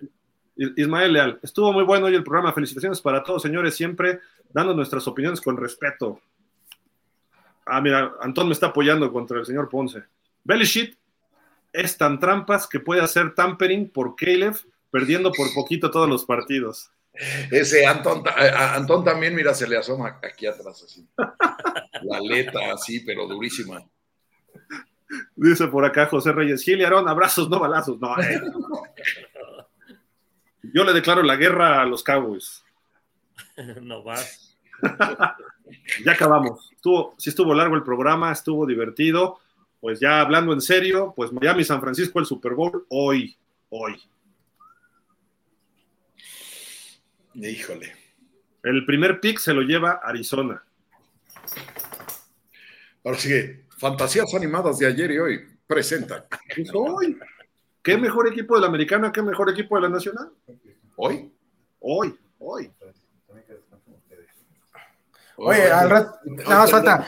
Filadelfia, Baltimore tendría que ser hoy. ahí se, se va a oír la. Ah, Baltimore.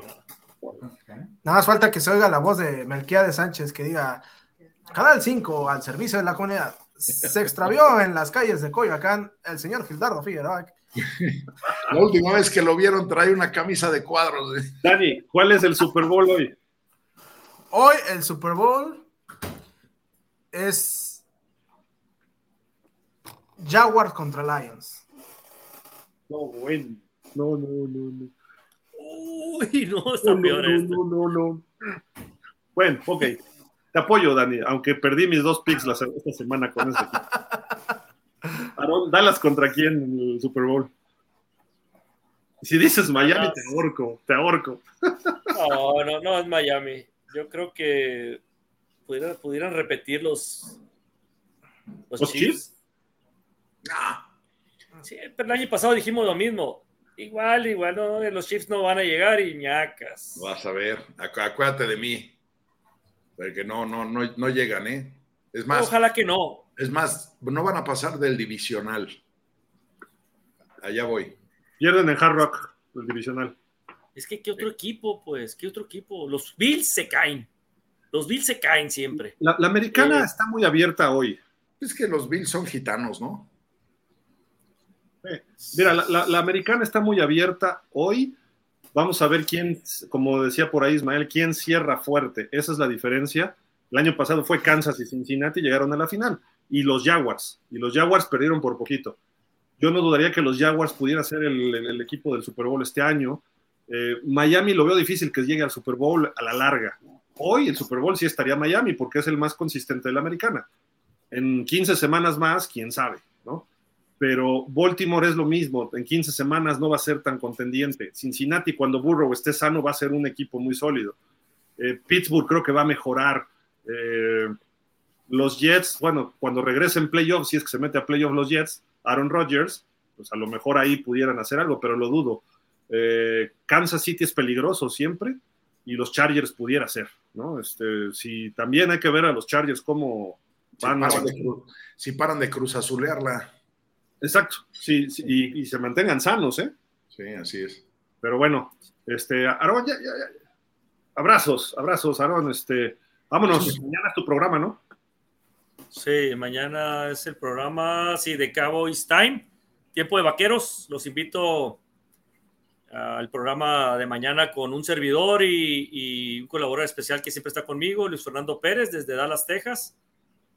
Y parece ser, parece ser, no está muy bien confirmado todavía la asistencia del invitado que tenemos, de Ramiro Pruneda, Estamos nomás a la espera. Él comentó que sí, pero pues todo puede pasar, ¿no? Igual puede, puede pasar algo que no, que no, que le impida, ¿no? Estar en el programa, y, pero de que lo vamos a tener, lo vamos a tener.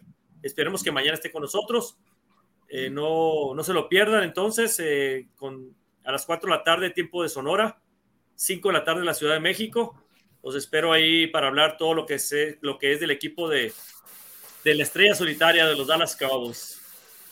Perfecto. Entonces todavía no está confirmado, Ramiro.